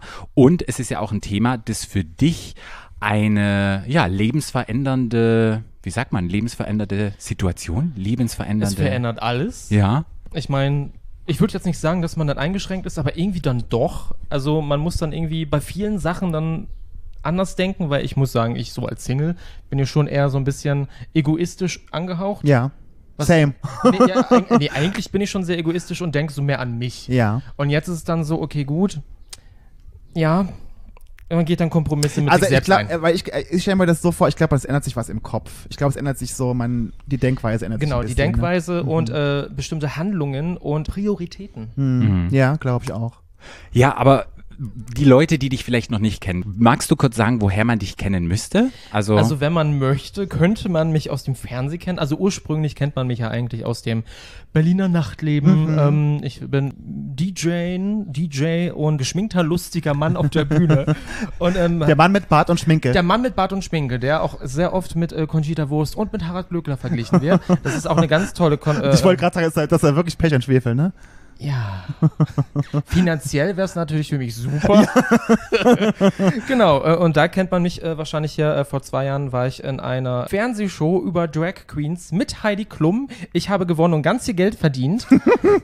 Nee, gewonnen hat, ge gewonnen, gewonnen. Gewonnen hat die- jemand anderes. Gewonnen hat die Frau ohne Korsett. darf ich jetzt mal ein bisschen Real Talk machen? Ja, bitte. Oh. Eigentlich warst du ja die Gewinnerin von dieser Staffel, weil du bist die, die den meisten im Gedächtnis geblieben ist und, glaube ich, den größten medialen, wie heißt denn das, den Hype Also, mitgekriegt ja, hat. ja. Durch deine Aussagen, durch deine, deine Geschichte auch, dass du gesagt hast, ähm, dass du Papa wirst. Mhm. Und ich glaube, dass du eine Gewinnerin warst, nicht nur der Herzen, sondern von dieser ganzen Show. Würde ich sagen, mit die, die am meisten draus gemacht hat. Gut, aber die Geschichte, weil du da bist, Flo und ich haben das ja vorhin schon besprochen. Es ging ja darum, schwule Väter. So ist ja auch die Folge, die heißt so. Und Heißt sie so? Ich Ja. dachte, hier geht's um Daddies, deswegen bin ich eigentlich auch gekommen. Ich, ich dachte auch. um die Daddies. Und es geht einfach darum, wie es ja immer noch schwer ist, als schwuler Mann oder als schwules Paar, wenn man einen Kinderwunsch dasteht, wie setze ich das um? Wie schaffe ich das eigentlich? Und lesbische Paare haben es ja zum größten Teil ein bisschen einfacher. Ich will nicht sagen, dass sie es ganz einfach haben. Die müssen auch verschiedene Hürden bewältigen. Aber für schwule Männer sieht es ja nochmal ganz anders aus. Und du bist ja einen Weg gegangen und bist ja sozusagen Papa. Und da will ich dich einfach mal fragen, wie sieht's denn bei dir aus? Wie Nein. bist du denn groß geworden? Wie ich groß geworden bin. Ja. Ich denke mal, wie ihr auch. Ja. Also ich hatte eine tolle, also die habe ich immer noch, die Familie. Ja. Und ähm, gutes Outing, das war jetzt nicht wirklich so easy und äh, schwierig. Ich meine, wenn du ein Elternpaar hast, was in der DDR groß geworden ist und wo das Thema Okay. jetzt ähm, eher so nicht so präsent war. Und um das abzukürzen, das hat sich dann alles dann eingependelt. Und das Problem ist halt natürlich ähm, zu meiner Zeit, ich bin eher in den 90ern dann groß geworden, ich wurde sehr heteronormativ erzogen du machst deinen Job, äh, deine Schule, dann äh, eine Ausbildung, dann hast du irgendwann einen Job, dann schaffst du dir eine Partnerin an, dann habt ihr wahrscheinlich dann irgendwie noch einen Golden Retriever und dann Ja. noch zwei, drei Kinder. Mhm. So, und äh, nach meinem Outing sah die Welt schon wieder anders aus. Und ähm, dann war ich dann irgendwann 20 und habe mir dann wirklich die Frage gestellt, so, hm, also ich bin jetzt ein erwachsener Mann Mhm. mit einem Wunsch nach Familie. Ich bin äh, geschlechtsreif. Aber was mache ich jetzt damit? Ich meine, ähm, ich hatte ja äh, medial äh, schwule Familien. Ich meine, Ja. wir also waren eher, also que- queere Menschen an sich waren im Fernsehen eher so Witzfiguren, die schrillen, schrägen Vögel. Ja. Und ähm, ich hatte gar keine Vorbilder oder gar keine Option oder überhaupt gar nicht den Gedanken, hey, ich kann auch Vater sein. Ja. Also das ist nicht verboten für mich. Und ich war dann mit 20, Anfang 20 wirklich sehr deprimiert und habe das dann für mich abgehakt. So, das war's. Das, das gibt's halt nicht mehr und Ja. steht gar nicht zur Debatte. Ja. Und ähm, ja, dann zehn Jahre später habe ich dann mit meiner sehr guten Freundin drüber unterhalten. Mhm. Und ich sage mal so, ich habe ihr meinen Samen angeboten.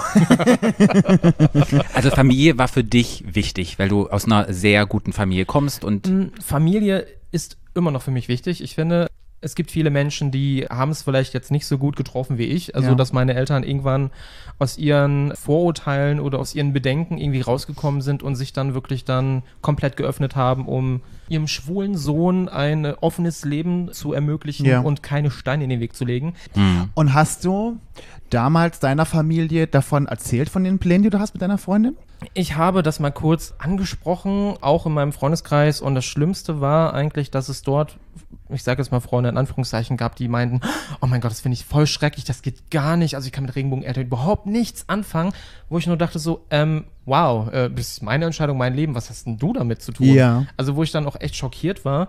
Und ich habe einigen Leuten das erstmal gar nicht gesagt, weil ich bei vielen gemerkt habe, wie so die Reaktionen sind, weil ja, irgendwie, wenn bei den Schwulen das Wort Kinder auftaucht, dann ist es manchmal auch ein Grund, jemanden nicht zu daten. Ja, okay. Und, ähm, ja, das kann ich mir vorstellen. hm, Also, ähm, wenn du dann sagst, ha, ich habe zwei Kinder, dann melden die sich nicht mehr. Ja. Ja, also meinen Eltern habe ich es dann, dann irgendwann gesagt, als wir quasi dabei waren, also als wir haben es auf künstlicher Befruchtung gemacht. das Ja. war meine nächste Frage. Also mit 30 hast du gemerkt, hey, du hast einen großen Wunsch, irgendwie Kinder zu kriegen. Du hast auch Wunsch auf Familie, jetzt nicht im klassischen Sinn, aber einfach auch Kinder zu haben. Und dann kam die Entscheidung, hey, wie mache ich das? Hast du in verschiedene Optionen reingeschaut oder war für dich von Anfang an mit der Freundin in einem Gespräch einfach klar, du gehst den einen Weg jetzt von, den du gegangen bist? Wie war Also ich das? muss sagen, ich habe mich von der Außenwelt gar nicht mehr wirklich beeinflussen lassen, weil ich habe gemerkt, das ist so ein Schritt, ein ganz, ganz wichtiger Schritt in deinem eigenen Leben und eine Erfahrung, die du selber machen musst und eine Entscheidung, die du selber treffen musst, weil Ja. am Ende, ich würde es jetzt nicht als Konsequenzen dann äh, bezeichnen, aber ähm, das Endprodukt, damit hast du dein ganzes Leben dann zu tun. Ja. Und damit ähm, musst du dich auseinandersetzen und dir auch im Klaren sein, dass das eine ganz große Verantwortung ist.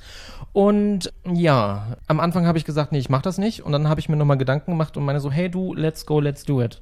Und wie lange hast du gebraucht dafür, um klar zu werden? Also das ist ja schon eine große Entscheidung. Hast du da dir einen Monat Zeit gegeben oder diesen Schritt dann letztendlich zu gehen? Hat, war dieser Also- Prozess lange?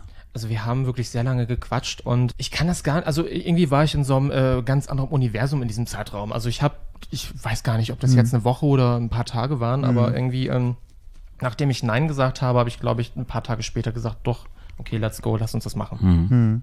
Ja, es, ich glaube, es ist echt ein, eine totale Verantwortung und auch ein totaler großer Schritt, wenn man dann sagt, ich möchte Veränderungen schaffen in den nächsten Generationen und ich möchte Kindern die Chance geben, vielleicht groß zu werden in einer Gesellschaft, die vielleicht toleranter ist, die bunter ist und ich will ein Teil davon sein. Ich glaube, ich wollte einfach auch ein ganz normales Leben, wie jeder andere auch. Okay. Also, mh, wie man das ja jetzt auch schon mitkriegt, ist es halt anders, es ist kein klassisches Familienbild. Nee. aber trotzdem auch äh, zu zeigen, dass auch andere Familienkonzepte funktionieren. Und ja, also es ist ja nicht jetzt, alles ist jetzt, steht ja nirgendwo geschrieben, dass jetzt nur Heteropaare oder Nee. Heteromenschen Kinder kriegen dürfen. Nee. Ich meine, äh, Wäre ich in meinem, in, in meinem nächsten Leben bin ich wahrscheinlich ein Pinguin. Bin ein schwuler Pinguin und werde dann wahrscheinlich auch Kinder großziehen. Ich werde die ausbrüten bis sonst was, ne? Und darf ich dich fragen, wenn es zu viel ist, dann nicht, wie läuft es ab oder wie war dann die, die Schritte? Oh Gott, das ist ein ab absoluter Albtraum. Ne? Also es denken immer Leute, ja, äh, dann brauchst du einfach nur so eine Plastikspritze reinwichsen und ähm, dann äh, geht's Ja. los. Äh, hier wie so, ein, so eine Spritztüte beim Backen. Ja. So habe ich mir das eigentlich auch vorgestellt und dann macht sie einen äh, Kopfstand und dann Ne? Läuft das schon von alleine. Also ich habe da ja damals auch Geschichten gehört. Und ab einem bestimmten Alter ist es ja bei einer Frau dann wirklich so, dass ähm, Eizellen dann nicht mal ganz so empfangsbereit sind. Mhm. Und das war dann im Falle künstliche Befruchtung. Und ich sage mal so, als schwuler Mann in ein, ich sage jetzt einfach mal Befruchtungszentrum zu gehen, das klingt wie so ein Obstbar beim Edeka, so ein Befruchtungszentrum. Das, also das erste Mal, als ich in so einem Raum drinne war, es hieß, du darfst drei oder vier Tage nicht onanieren. Und da dachte ich so, oh, das ist sicher, das ist schon mal eine Mhm. Das, Challenge. hört sich, das ne? hört sich hochformell schon mal an. ja, das ist sehr, sehr challenging. Also ich vor allem irgendwie war das so ganz, ganz komisch geschrieben. Ist Ich das so für dich? Wirklich drei, vier Tage? Gar nicht? Ist das schlimm? Äh, Macht Das was? ist, das ist echt schlimm. echt? Okay. Also ich habe gerade überlegt, wann habe ich das letzte Mal? Also Vor zwei Jahren. 1993, Vor, der, Wende, vor der Wende. 1986. meine Hände sind ganz soft, ich habe keine Schwielen mehr. Oh. Okay. Ja. Naja, auf jeden Fall äh, ging ich dann in diesen Raum rein, war komplett überfordert. Dann habe ich nur gehört, also ich habe diesen komischen Becher gekriegt, dann von dieser Tante, die das war so eine richtige äh, Berliner Mutti, hier, hier rein machen, wa? Und dann habe ich den Becher gekriegt und dann habe ich nur gehört, während ich in diesem, in diesem Chaiselong saß, wie dann im Nebenraum ein Typ reinging. Und ich so, wow, weil der ist innerhalb von einer Minute wieder rausgegangen. Und ich so, was hat er gemacht? Hat er einfach nur ausgekippt oder was? Oder in den Becher gespuckt? Ich saß dann da und war komplett überfordert. Im Hintergrund lief Massive Attack mit Teardrops. Oh Gott. Also da, das ist so ein Song, da kriegst du nicht unbedingt einen hoch. Das ist ja wie eine Beerdigung. Ja, vor allem das Schlimme ist, ich habe dann irgendwann mal mir das Musikvideo angesehen, da schwimmt ein Embryo durch Wasser. Ja, ja, ich kenne das. Und vor allem dann sitzt du dann da mit deinem Dödel in der Hand und dann heißt es, du musst jetzt hier einen Becher voll Aber machen. kriegst du keine Pornos? Das ist ja das andere Ding. Ähm, dann lief dann da so ein Zusammenschnitt von Pornos und das waren dann so wirklich äh, Heteropornos aus den 90ern, wo Und mit ich, Dolly Buster? Nee, nee, das wäre ja noch lustig gewesen. Aber das, das Ding ist, dann gucke ich das so durch und dann sehe ich dann halt einfach nur wirklich schlecht geschminkte Pornodarstellerin mit. Ähm, ich als Drag Queen kann mich ja damit auseinandersetzen, identifizieren. Also jetzt nicht mit der Pornodarstellerei, Aber aber, mit der Schminke. mit der Schminke, weil nichts war wasserfest. ich sag dir. Und dann haben die dann aber wirklich ähm, mit, ähm, die, das sah ein bisschen aus so wie die, wie die Herbergsväter, Väter, mit denen haben die dann schla geschlafen. Und da war dann ein Typ bei, den fand ich attraktiv, der hieß, glaube ich, James Dean, so ein hetero äh, Pornodarsteller. Den fand ich gut. Und ähm, ja, ich habe mich aber mit meinem Handy auch vorbereitet. Ne? Würde ich ja auch sagen. Also man, Ja, schon, aber man muss ja trotzdem mal gucken, was man so kriegt, ne? Aber man hat gesehen, alles ist wirklich sehr hetero ausgelegt und dann gucke ich so nach links und dann liegen da so, so, so alte Playboy-Hefte und dann gucke ich drauf und denke, ach nee, die kenne ich auch noch. Dann lag dann so eine so mit äh, Bonnie Strange und ich so, Oh, nee. das kann ich nicht, ich kann, ich kann Ja, nicht. nee. Und ähm, ja, dann habe ich es dann irgendwie geschafft und dann am Ende war der Becher dann halb voll. Okay, sehr gut. Also künstliche Befruchtung. Und dann, Um das kurz zu sagen, künstliche Ja. Befruchtung, ja. ja, und dann ist deine beste Freundin, beste Freundin oder ist deine Freundin schwanger geworden? Und dann Riesenbauch und wie war es dann, ja, aber wie war es dann für dich dir. in der ganzen, ganzen Vorbereitung? Warst du Teil mit von der Schwangerschaft? Hast du die begleitet? Also ich muss sagen, äh, vieles hat sie selbst gemacht, weil sie ist halt so ein äh, Do-it-yourself-Mensch und habe natürlich immer die ganzen Informationen gekriegt, aber wir waren jetzt halt nicht dieses klassische äh, Liebesehepaar, die alles zusammen machen, aber ich habe dann immer meine Hilfe angeboten. Und ähm, der ähm, krasseste Moment meines Lebens war eigentlich, dass wir dann irgendwann zum Ultraschall kamen und ich saß da wirklich wie wie so ein Daddy, hab ihre Hand zerquetscht, während dann dieses komische Glibberzeug auf ihrem Bauch drauf ist. Das kenne ich nur aus anderen Situationen. Ja. Und ähm, dann wird dann dieser Automat drüber gefahren und dann siehst du dann, dann halt die Umrisse. Und wenn fremde Menschen oder Menschen in deinem Umfeld dir sagen, guck mal, das ist mein Kind, und dann ist das irgendwie nur so ein Klecks, irgendwie so schwarz-weiß. Ja, aber das war ein, ein schöner Moment, wirklich Ja. äh, Ultraschall und dann hörst du dann dieses Herz pochen dann. Ja. Ich saß da, also ich habe irgendwie, ich habe geheult. ja, also Wow. sehr emotional. Das war sehr emotional, weil in dem Moment merkst du wirklich, das ist so krass, das sind halt so für mich Sachen, die siehst du in Serien, im Fernsehen. Ja, ja, ja. Oder, oder irgendwie hörst es von Freunden oder Familie, aber dass du dann irgendwann selber in diesem Moment bist und denkst du so, Ja. ich kam mir vorhin wie in der Folge Emergency Room. Ja. Das war krass. Ich kann mir vorstellen, ich glaube, das allererste Mal wird dir bewusst, ich bin Vater jetzt. Ja. Da ist ein Lebewesen in einem Bauch, das ich gezeugt habe. Das ist ein Teil von mir. Ich hinterlasse was vielleicht auf Ja, dieser Erde. Ich glaube, dieser Prozess, das erstmal zu realisieren, das erstmal zu verbildlichen, weil sonst ist es ja sehr abstrakt, glaube ich, macht ganz viel aus. Das schon, aber das, das, das, was ich halt schwierig finde, dass alle immer ähm, denken, das ist immer nur mit Positivität verbunden. Das krasse ist eigentlich, eine Frau, die schwanger ist, die hat ja dann ein kleines Bäuchlein, die ist ja eigentlich ähm, im Leben jeder Situation ausgesetzt. Und ich glaube, das Allerschlimmste ist schon auf eine Art und Weise, wenn jeder dich beglückwünscht oder dich darauf hin, hinweist, oh, bist du schwanger und wie toll und wie schön. und dann verlierst du das Kind. Mhm. Ja, Das ja. ist ein Albtraum. Oder irgendwie äh, die Eizelle ähm, ist nicht richtig, ist nicht befruchtet oder die nistet nicht ein und du machst dich im Kopf schon richtig, äh, du freudige Erwartungen und dann heißt es auf einmal, hat nicht geklappt. ja. Das ist dann halt auch der Fall. Das passiert auch sehr, sehr oft. Und das Allerschlimmste ist dann halt natürlich, ähm, gut, ich meine, für die Frau ist es natürlich ein wirklich großer Albtraum. Mhm. Aber ähm, jetzt so als Vater muss ich sagen, wenn du, ich, ich, muss, ich muss zugeben, so, ich war ja vorher nicht, nicht so der Kinderfan. Fremde Kinder finde ich ja manchmal anstrengend und doof. Aber in dem Fall habe ich dann ähm, mein Weltbild komplett anders wahrgenommen. Ich war irgendwie viel offener und viel freudiger und habe dann auch Kinder draußen gesehen. So, mein Gott, irgendwann habe ich dann meine Kinder, auch mein Kind, Huckepack und, und das ist voll toll. Und wenn du dann erfährst, okay, gut, ähm, es hat nicht geklappt, Mhm. dann bist du natürlich dann auch Hm. deprimiert und traurig. Vor allem, du kannst deiner Freundin oder der Frau in dem Fall überhaupt nicht helfen. Du kannst ja nichts Gutes tun. Mhm. Und ähm, irgendwie fühlst du dich dann auch auf einmal leer. Mhm. Und das ist dann wirklich wie, keine Ahnung, jemand verspricht dir was ganz, ganz Tolles und dann wird sie dann doch wieder weggenommen und Mhm. klappt nicht. Ja. Ja, das ist, das ist wirklich mit Freude und Leid, das geht wirklich Hand in Hand. Das ist wirklich krass. Und das heißt auch nicht immer gleich, immer, dass künstliche Befruchtung sofort funktioniert. Mhm. Also es ist mit vielen Hindernissen verbunden. Aber wenn es dann klappt, dann Halleluja. Und das andere ist, wenn du ein Elternpaar bist, was gleichgeschlechtlich ist oder ähm, nicht verheiratet ist, dann unterstützt dich selbst äh, der Staat nicht. Mhm. Der hilft nämlich nur den Familien. Mhm. Wo ich dann denke so, hallo? Ja, oder wenn in diesem Fall den Weg, den du gegangen bist, einfach eine gute Freundin gesagt hat, ich habe einen Kinderwunsch, die Freundin hat einen Kinderwunsch, wir haben beide vielleicht keine Partner. Ich weiß es jetzt nicht, wie es bei dir aussieht, obwohl du hast gesagt, du bist Single, ich weiß nicht, wie es bei deiner Freundin aussieht. Mhm. Und dann einfach den Weg gehen, wir wollen ein Kind haben. Ich glaube halt, das sind neue Konzepte, neue Modelle und da ist halt noch wenig tolerant. Ja, vieles ist halt noch so wirklich altbacken. Ja. Und wirklich, ähm, ich meine, als ich dort war, wurde auch immer davon gesprochen, ja, äh, ihr Mann, ihr Mann. Und ich stand daneben und dachte so, wer ist denn dein Mann? Den würde ich auch gerne mal kennenlernen. Und dann waren die Kinder da, gab's also du hast Unterstützung von der Familie gekriegt, Mhm. na klar auch von der Unterstützung von der Familie von deiner Freundin. Gab es auch negative Kritik? Also ich würde jetzt nicht sagen, dass es so ein äh, großer Shitstorm war, wie andere Menschen, die wir kennen, bekommen haben. Aber mir wurde dann wirklich bewusst, wie sehr ich dann auf einmal medial da so äh, präsent bin und wie sehr mich das dann doch mitgenommen hat, weil ähm, ja, im Social Media Bereich ist es so, du kriegst halt so viel gutes Feedback und dann, wenn dann, dann sowas Negatives kommt, das haftet dann auch mal direkt und dann gehst du darauf mehr ein, als wenn jemand sagt, du bist total toll. Ja. Wenn jemand sagt, du bist richtig scheiße Ja. dann triggert dich das. Und in dem Fall kamen dann Sachen wie ekelhaft, deine Kinder werden sich für dich schämen, man hätte dich verbrennen sollen, du hast bereits Eier gelegt. Was kam noch? Deine, man hätte die abträumen sollen. Okay. Also Ich so glaube- wirklich so richtig unangenehme Sachen, Mhm. wo ich dann denke so, what the fuck? Mhm. Ja. Ja. Und wenn du jetzt so zurückblickst und du bist diesen Weg gegangen und hast dich für Kinder entschieden, Mhm. Bist du happy, dass du den Weg gegangen bist? Ich bin total happy. Also Ja. ich freue mich wirklich auf alles, was kommt. Keine Ahnung, vielleicht durch äh, viele Dinge, die man als Kind vermisst hat oder anders, anders aufgenommen, anders wahrgenommen hat, dass man dann schon weiß, okay, wie gehst du mit deinen eigenen Kindern um? Äh, wie, also ich habe voll Lust, mit denen zu basteln, total Blödsinn. Also ich habe ja, ich bin ja innerlich immer noch ein kleines Kind, ne?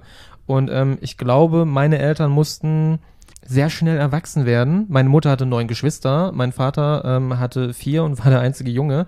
Und das waren halt noch komplett andere Zeiten. Und ähm, ich glaube, heutzutage kann man, kann man und muss man sich viermal Zeit für seine Kinder nehmen. Und was ich ganz wichtig finde, ist, wenn dein Kind Fragen hat, dann beantworte die Fragen oder mach dich schlau. Ja. Weil ähm, das ist so wichtig, weil das ist dann auch so ein Thema, so ein Vertrauen wird dann auch aufgebaut. Dann, dann merkt das Kind, okay, ich kann immer zu Mama oder zu Papa kommen. Ja. Und mir wird zugehört, ich werde ernst genommen. Und das ist ganz, ganz wichtig. Oder ähm, auch wenn das Kind kommt und dir ein total hässliches Bild schenkt, Aufmerksamkeit, Freude. Ja. Weil wenn, wenn, wenn Kinder merken, die Ja. bekommen keine Aufmerksamkeit oder Mhm. das, was sie tun, wird nicht irgendwie gewertschätzt, die merken sich das. Ja. Und das, das ist halt nicht so schön für einige. Wie sieht's aus, wenn du mit den Kindern unterwegs bist? Kommt von manchen Leuten, zum Beispiel im Park, spazieren gehst, gibt's Leute, die komisch reagieren? Oh, also wenn ich mit meiner Freundin unterwegs bin, dann ist eigentlich alles cool. Ja. Also alle denken so, ach guck mal, eine klassische Familie mit zwei Kindern. Ja, ja, ja, ja. Ich muss wirklich sagen, für mich finde ich es immer ganz gut, ähm, wenn ich dann halt diese attraktiven Jogger vorbeilaufen sehen, die mich dann angrinsen und ich denke mir immer so, ach Mist, die meinen wahrscheinlich meine Kinder und nicht mich. Aber ich war dann einmal mit meinem besten Freund im Park und habe da meiner Freundin gesagt, hier, ähm, ich äh, schnapp mir die beiden mal, wir gehen dann mal spazieren, dann kannst du mal ein bisschen hier äh, chillen und ein paar Papiersachen machen, die du machen musst. So, dann waren wir im Treptower Park spazieren. Und dann kamen dann auch so äh, nette Blicke von Leuten, die mich dann noch kannten oder welche, oh süß, kleine Kinder. Und dann kamen halt wirklich so Blicke wie, oh Gott, und ekelhaft. Vor allem, wie, ich kann ja auch einfach, kann ja auch einfach Vater und äh, Onkel, Bruder, whatever sein. Ja, ja. Aber gleich Stempel und man hat wirklich richtig gemerkt, wie äh, so eine Gewitterwolke vorbeizog und so ein richtiges ekelhaftes Gefühl. Und ähm, ich habe mich, ich muss es nicht, aber ich habe mich so unwohl gefühlt, dass ich sogar aus ähm, Rechtfertigung laut gesagt habe, so jetzt fahren wir nach Hause zu Mama. Mhm. Ne? Also das war wirklich, da kamen Sprüche und Blicke, das war echt, echt richtig ekelhaft. Hm. Also die beiden merken das nicht, aber ich denke mir so, wie ekelhaft Menschen einfach sein können. Hm. Wo ich mir denke so, hast du dein Kind schon mal gesehen? Oder wow. Ja, und Die wie ist es, Berechtigung überhaupt. und wie ist es jetzt heute so, wenn du, wie ist es für dich, oder sie sagt, das ist auch die gleiche Frage so ein bisschen, aber Schieß los. ja, nee, so, wie, hast du eine gute Erfahrung gemacht, oder jetzt hast du gerade schon erzählt, du hast, es gab ja schon eine schlechte im Park oder so, oder wie gehen denn Menschen mit dir um, die jetzt hören, okay, ich bin schwul und habe zwei Kinder mit einer Frau? Wie gehen die damit um? Wie reagieren die? Also irgendwie aufgrund der momentanen Weltsituation komme ich ja gar nicht wirklich oft dazu, mich mit Menschen zu unterhalten darüber. Ähm, wirklich mein äh, Freundeskreis und ähm, ein paar andere Leute ähm, bei Projekten, wo ich war, die haben das mit, mitbekommen, die haben, ach krass, wusste ich gar nicht und die finden es voll toll und interessant. Aber ähm, gibt natürlich auch Leute, die es nicht so gut finden. Ja. Aber sonst eigentlich recht positiv, weil in dem Sinne, es geht ja nicht um mich, es geht um die Kinder Mhm. und denen geht's gut und das sieht man. Was würdest du den Männern raten, die jetzt an dem Punkt sind, die einen Kinderwunsch haben? Sich da wirklich im Klaren sein und nicht egoistisch, egoistisch sein und nur an sich denken, weil Mhm. ähm, es sind immer, es sind ja mehrere Parteien da involviert. Du bist damit drin, die Partnerin, der Partner und jeweils auch beide Familien. Mhm. Und dann am Ende auch, wenn es jetzt blöd klingt, das Endresultat. Mhm. Also ähm, du musst da wirklich an alle denken und nicht nur an dich, was du möchtest, sondern auch, was kannst du bieten, was kannst du geben Mhm. und passt das auch in dein Leben, passt das in deinen, in deinen Ablauf. Ja, und jetzt hatte, ich hatte die Woche einen Artikel drüber gelesen, das fand ich ganz interessant. Da ging es um den Begriff, das hört man ja immer, Regenbogenfamilie. Darum ging es. Ne? Mhm. Und es war so eine Diskussion, auch in den Kommentaren entstanden, dass viele Menschen, die, also queere Menschen, die Kinder haben, den Begriff Regenbogenfamilie eigentlich ziemlich scheiße finden. Ja, also ich finde, alles ist irgendwie immer mit so einem Klischee behaftet. Ich meine, Klischees kommen ja auch nicht sonst woher. Ja. Aber ähm, mir haben dann auch wirklich Leute geschrieben, ich war ja da involviert in diesem Beitrag und habe das dann mit Screenshot auf äh, Instagram gepostet und schrieben mir auch Muttis, also überwiegend folgen mir auch Mütter, die meinen, also ganz ehrlich, ich finde Be diese Bezeichnung, dass man euch Regenbogenfamilie, ihr seid eine Familie, ihr seid genauso wie wir. Und ähm, ich fand es auch gut, dass die jetzt nicht geschrieben haben, ihr seid, ihr seid so wie die Normalen, wo ich denke, so, wir sind ja auch normal. Ja. Ich meine, wir sind ja auch äh, normale lebende Menschen, die atmen und äh, Ja. ein Herz haben für Kinder. Ja. Und ähm, ja, Regenbogenfamilie, ich finde, das, das, ist, das ist halt immer so ein bisschen ätzend. Das ist genau wie Maren Kräumann. Maren Kräumann ist eine super tolle Kom Komöditante, Kom äh, Komöditante, äh, Komödiantin, äh, Schauspielerin und auch äh, vom älteren Schlag und hat sich ja damals dann auch äh, als lesbisch geoutet. Und da ist es dann auch so, wenn sie irgendwo eingeladen wird, heißt es nicht, und hier ist jetzt Maren Kräumann, äh, prämierte Schauspielerin, Komödiantin etc. bla, sondern es heißt immer die lesbische aus bla bla und bla. Wo, Mhm, also ja, du ja, kriegst ja. das immer nur so als Nachtitel, wo ich denke so, man sagt ja jetzt auch nicht, und jetzt haben wir hier den ähm, Lars Eidinger, den heterosexuellen Schauspieler von blablabla, Ja, ja, ja, dass ja. Mhm. man das dann immer noch betiteln muss, oder weil es ist ja nichts Besonderes in dem Sinne, sondern es ist eine ganz normale Lebenseinstellung. Hm. Okay. Das ist schön. Was ist das Schönste aus deiner Kindheit, was du auch deinen Kindern mitgeben möchtest? Das ist eine richtig gute Frage. Ich glaube,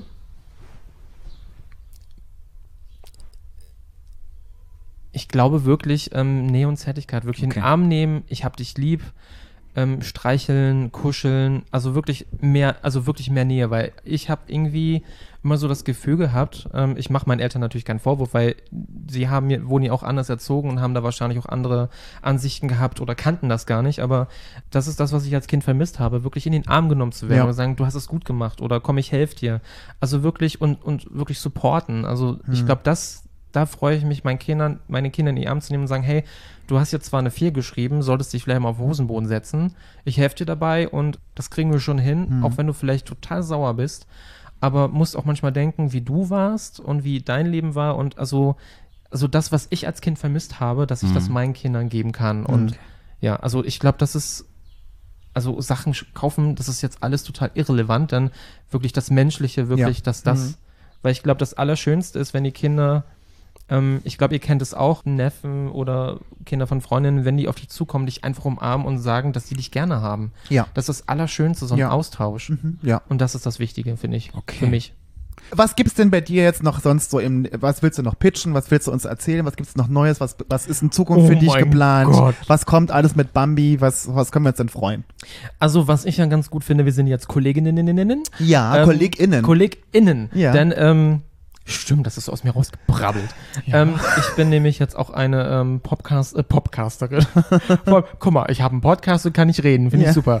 Ähm, wir auch nicht. Willkommen im was, Club. Was ich super finde, hier komme ich viel mehr zu re zum Reden als in meinem eigenen Podcast. Ja, ähm, ich bin There was a read, Candy. Mhm. Ja, die wird sich euren Podcast bestimmt nicht anhören, weil sie anhören. sieht so, oh, das ist Bambi drin, kein Bock, ich kenne eh schon alles. Ich habe mit Candy einen Podcast, beziehungsweise Candy mit mir Mhm. und der heißt Mehr Glitzer und den gibt's auf Audible. Ähm, leider jetzt nicht so komplett offen verfügbar, aber man kann sich ein 30 Tage Abo holen Ja. oder man kann auch jede Folge einzeln kaufen und ähm, es lohnt sich, es lohnt sich. Für Und- 300.000 Mark. für 300.000 Reichsmark, genau. Ja. und ja, und jede Woche Dienstag kommt eine neue Folge. Und das ist ja lustig. Also es kommen sehr viele lustige Themen. Also eigentlich ist es wirklich sehr humorvoll. Kenny und ich essen Erdbeeren, trinken Lidl-Champagner und sprechen über Gott und die Welt, unsere queere Bubble und verlassen die queere Bubble auch manchmal und werde eigentlich nonstop von ihr beleidigt. Also wenn das jetzt nicht Hört wirklich sich nach Fun ist. an. Ich bin Total dabei. großartig. Ich bin dabei. Okay, super. Ja, dann danken wir dir Vielen Dank, für Bambi. das Teilen deiner Geschichte. Vielen, vielen Dank. Du bezaubernde Person. Oh, Dankeschön. Ja, und, Ihr zwei Süßmäuse, ihr. Süßlons. und ich hoffe, Süßlons, ja. dass vielleicht ein paar Menschen jetzt, ja, vielleicht die Entscheidung sicherer ist, ja, den, denselben Weg zu gehen, den du auch Sich jetzt eine Freundin schnappen und die künstlich befruchten lassen und sich mal ein Kind anschaffen. Das klingt so ein bisschen wie so eine Hummel, die durch die Gegend. Richtig. Alle bestäubt. Oh, wow. Okay, danke dir nochmal. Tschüss. Tschüss, Bambi. Schönen, schönen Tag noch.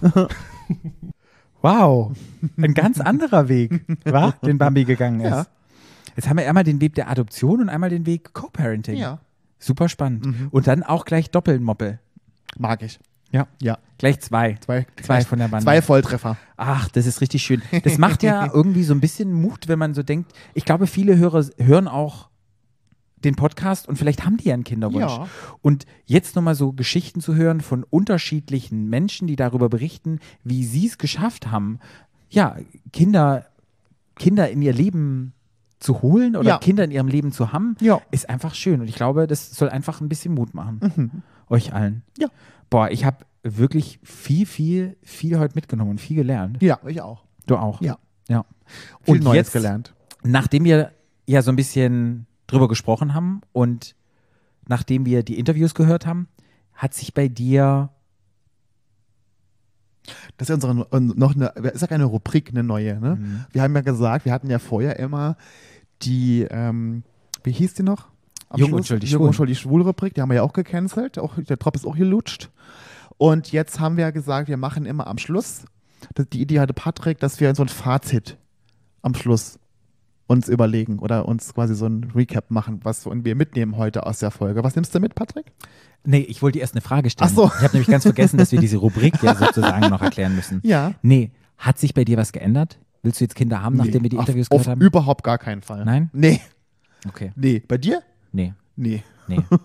Also das Ich Ding ist, bin- warte mal, Ja. ganz, ganz ehrlich, wenn ich mir jetzt vorstelle, ich treffe wirklich den Mann meines Lebens, der hat richtig viel Kohle Ja. und wir haben ein geiles Haus irgendwo, auch einen geilen Hund und Ach, würde ich dein Kind haben Nee. wollen? Ey, das- Vielleicht. der- ich bin das immer noch bei vielleicht. Schönste Haus, das größte Auto, der geilste Typ kann mich, mir keinen Kinderwunsch ins Gehirn zaubern. Das ist für mich der, der Trop ist für mich auch gelutscht. Ja. Nee. Bei mir ist es vielleicht ein Vielleicht. Nee. Wer weiß. Auf, ich über, weiß es auf nicht. überhaupt gar keinen Oh, Fall. es ist so schwer. Aber ich meine, meine Einstellung hat sich zu dem Thema so ein bisschen verändert.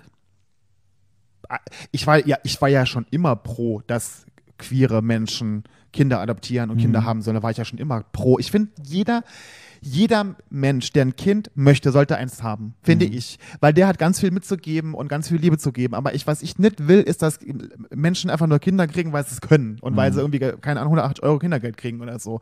Das finde ich halt immer schwierig so. Ich finde, wenn ein Kinderwunsch da ist, dann sollte man sich auch erfüllen, weil ich kann das verstehen. Das ist ein ganz tiefer Wunsch ganz oft. Und das sollte man sich dann auch, da sollte man das auch machen. Ja. Und man sollte aber auch sagen dürfen, finde ich, wenn man ihn nicht hat. Und sollte auch nicht, vor allen Dingen Frauen, sollten dafür nicht verurteilt werden und einen blöden Spruch oder eine blöde Frage dazu bekommen, wenn die sagen, sie möchten keine Kinder haben. Ja. Weil viele Frauen haben den gesellschaftlichen Druck, Kinder haben zu müssen.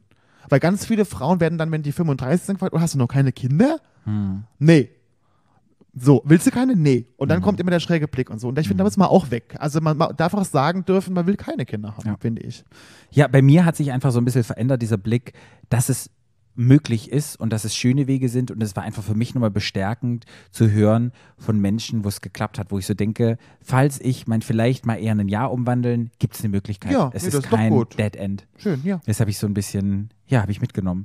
Ähm, jupp, dann ist unsere Staffel 2, Das Fazit, Patrick. Folge 1, Das Fazit. Fazit. Oder sag, Staffel 1, nee, Staffel 2, Folge 1, Fazit. Was ist dein Fazit? ich habe dich doch zuerst gefragt vorhin, was dein Fazit ist. Mein Fazit ist, Du Affenarsch. mein Fazit ist, ich bin da nochmal tiefer in die Materie eingetaucht. Mir war nicht bewusst, dass es doch noch so schwer ist. Also wir haben uns jetzt ja sehr auf schwule Männer konzentriert. Und es gibt ja noch viele andere Menschen, die Kinderwunsch haben.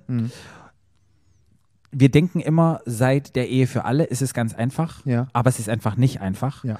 Und es muss noch ganz viel passieren, weil ich glaube, es gibt so viele tolle Möglichkeiten, wie man Kinder kriegen kann, wie man die groß, äh, wie man die groß kriegen kann, nee, wie man die erziehen kann und so viele tolle Modelle. Und ich finde, wir sind gerade in einem Wandel und warum halten wir so fest an diesen alten Mustern und geben nicht die Chance, neue Wege zu gehen und einfach mal zu sagen, ja, wir machen das. Wie ich schon gesagt habe oder wie wir rausgefunden haben und auch die Wissenschaftler rausgefunden haben, wenn ein Wunsch da ist und ein Bedürfnis da ist und sich mich und man sich damit auseinandergesetzt hat, kann es nicht schiefgehen. Ja. Und the more, the merrier. Ja. Das ist mein Fazit und das habe ich heute nochmal gelernt und mitgenommen und ja. Ja, mein Fazit ist, dass ich echt, dass ich auch wirklich viel gelernt habe und auch mit dem, also, also über diesen Adaptionsprozess auch nochmal viel gelernt habe und mir ist auch viel bewusster geworden, was da eigentlich abgeht und so und was das eigentlich heißt, auch für die Paare und so. Und auch was Bambi so erzählt hat, was man einfach auch so diese, diese amtlichen Geschichten was das Jugendamt auch einem dafür Steine in den Weg legt und was man darf und was da erlaubt ist und was nicht erlaubt ist, obwohl es eigentlich um die Kinder gehen sollte und so. Also das fand ich sehr, sehr, sehr interessant. Und da muss ich auch noch einiges ändern, weil da ist natürlich in Deutschland wieder diese Beamten, diese Beamtenquatsch. Oh Gott. Ja. Also da habe ich viel, viel gelernt heute und bewundere noch mehr die Menschen, die Kinder adoptieren oder Kinder bekommen möchten. Ja, Queere Menschen, ja. auf jeden Fall. Ja. Und wir haben ja jetzt ja wieder sehr nur uns auf Schwule und Lesben konzentriert. Es gibt ja auch viele Transmenschen und andere. Da kann Ja, man ja, wieder das auch ja, alles da wieder man ja- hinterfragen. gut, da kann man und die haben es dann noch mal schwerer. Den ganzen Podcast drüber machen. Nein, äh, die möchten wir nicht vergessen, aber Nö. wir haben uns in dieser Folge jetzt einfach mal auf schwule Männer konzentriert. Juti, Weil wir selber welche sind. mache ich bei diesem Fazit noch einen kleinen Soundeffekt rein? Nee. Nee? Nee. Es wäre doch geil, wenn es so eine Peitsche, tschiu, Fazit. Ich überlege mal. Ich gucke mal, ob ich da was finde. Vielleicht ist es drin, in deiner, vielleicht ist in deiner kleinen Soundkiste. In meiner Kle ich liebe die Soundkiste. Ich liebe es. Weil mein geiler Techno-Sound-Song von unserer ersten Rubrik, von Ja. unserem Social Media, ist doch schon ein bisschen geil. Der ist geil. Ja. Der ist da War, geil. Pa- da, Patrick, bist du stolz. Ne? Bist du ein bisschen stolz. Da bin ich ne? stolz. Da hat Patrick DJ gespielt. ja, DJ, DJ. Me Okay, megamäßig. liebe Leute, wir Ja. sagen jetzt erstmal Tschüss. Tschüss. Und schalt auch nächste Woche wieder ein, wenn es das heißt Stadt, Land, Schwul. Der Podcast. Stadt, Land. Stadt, Land.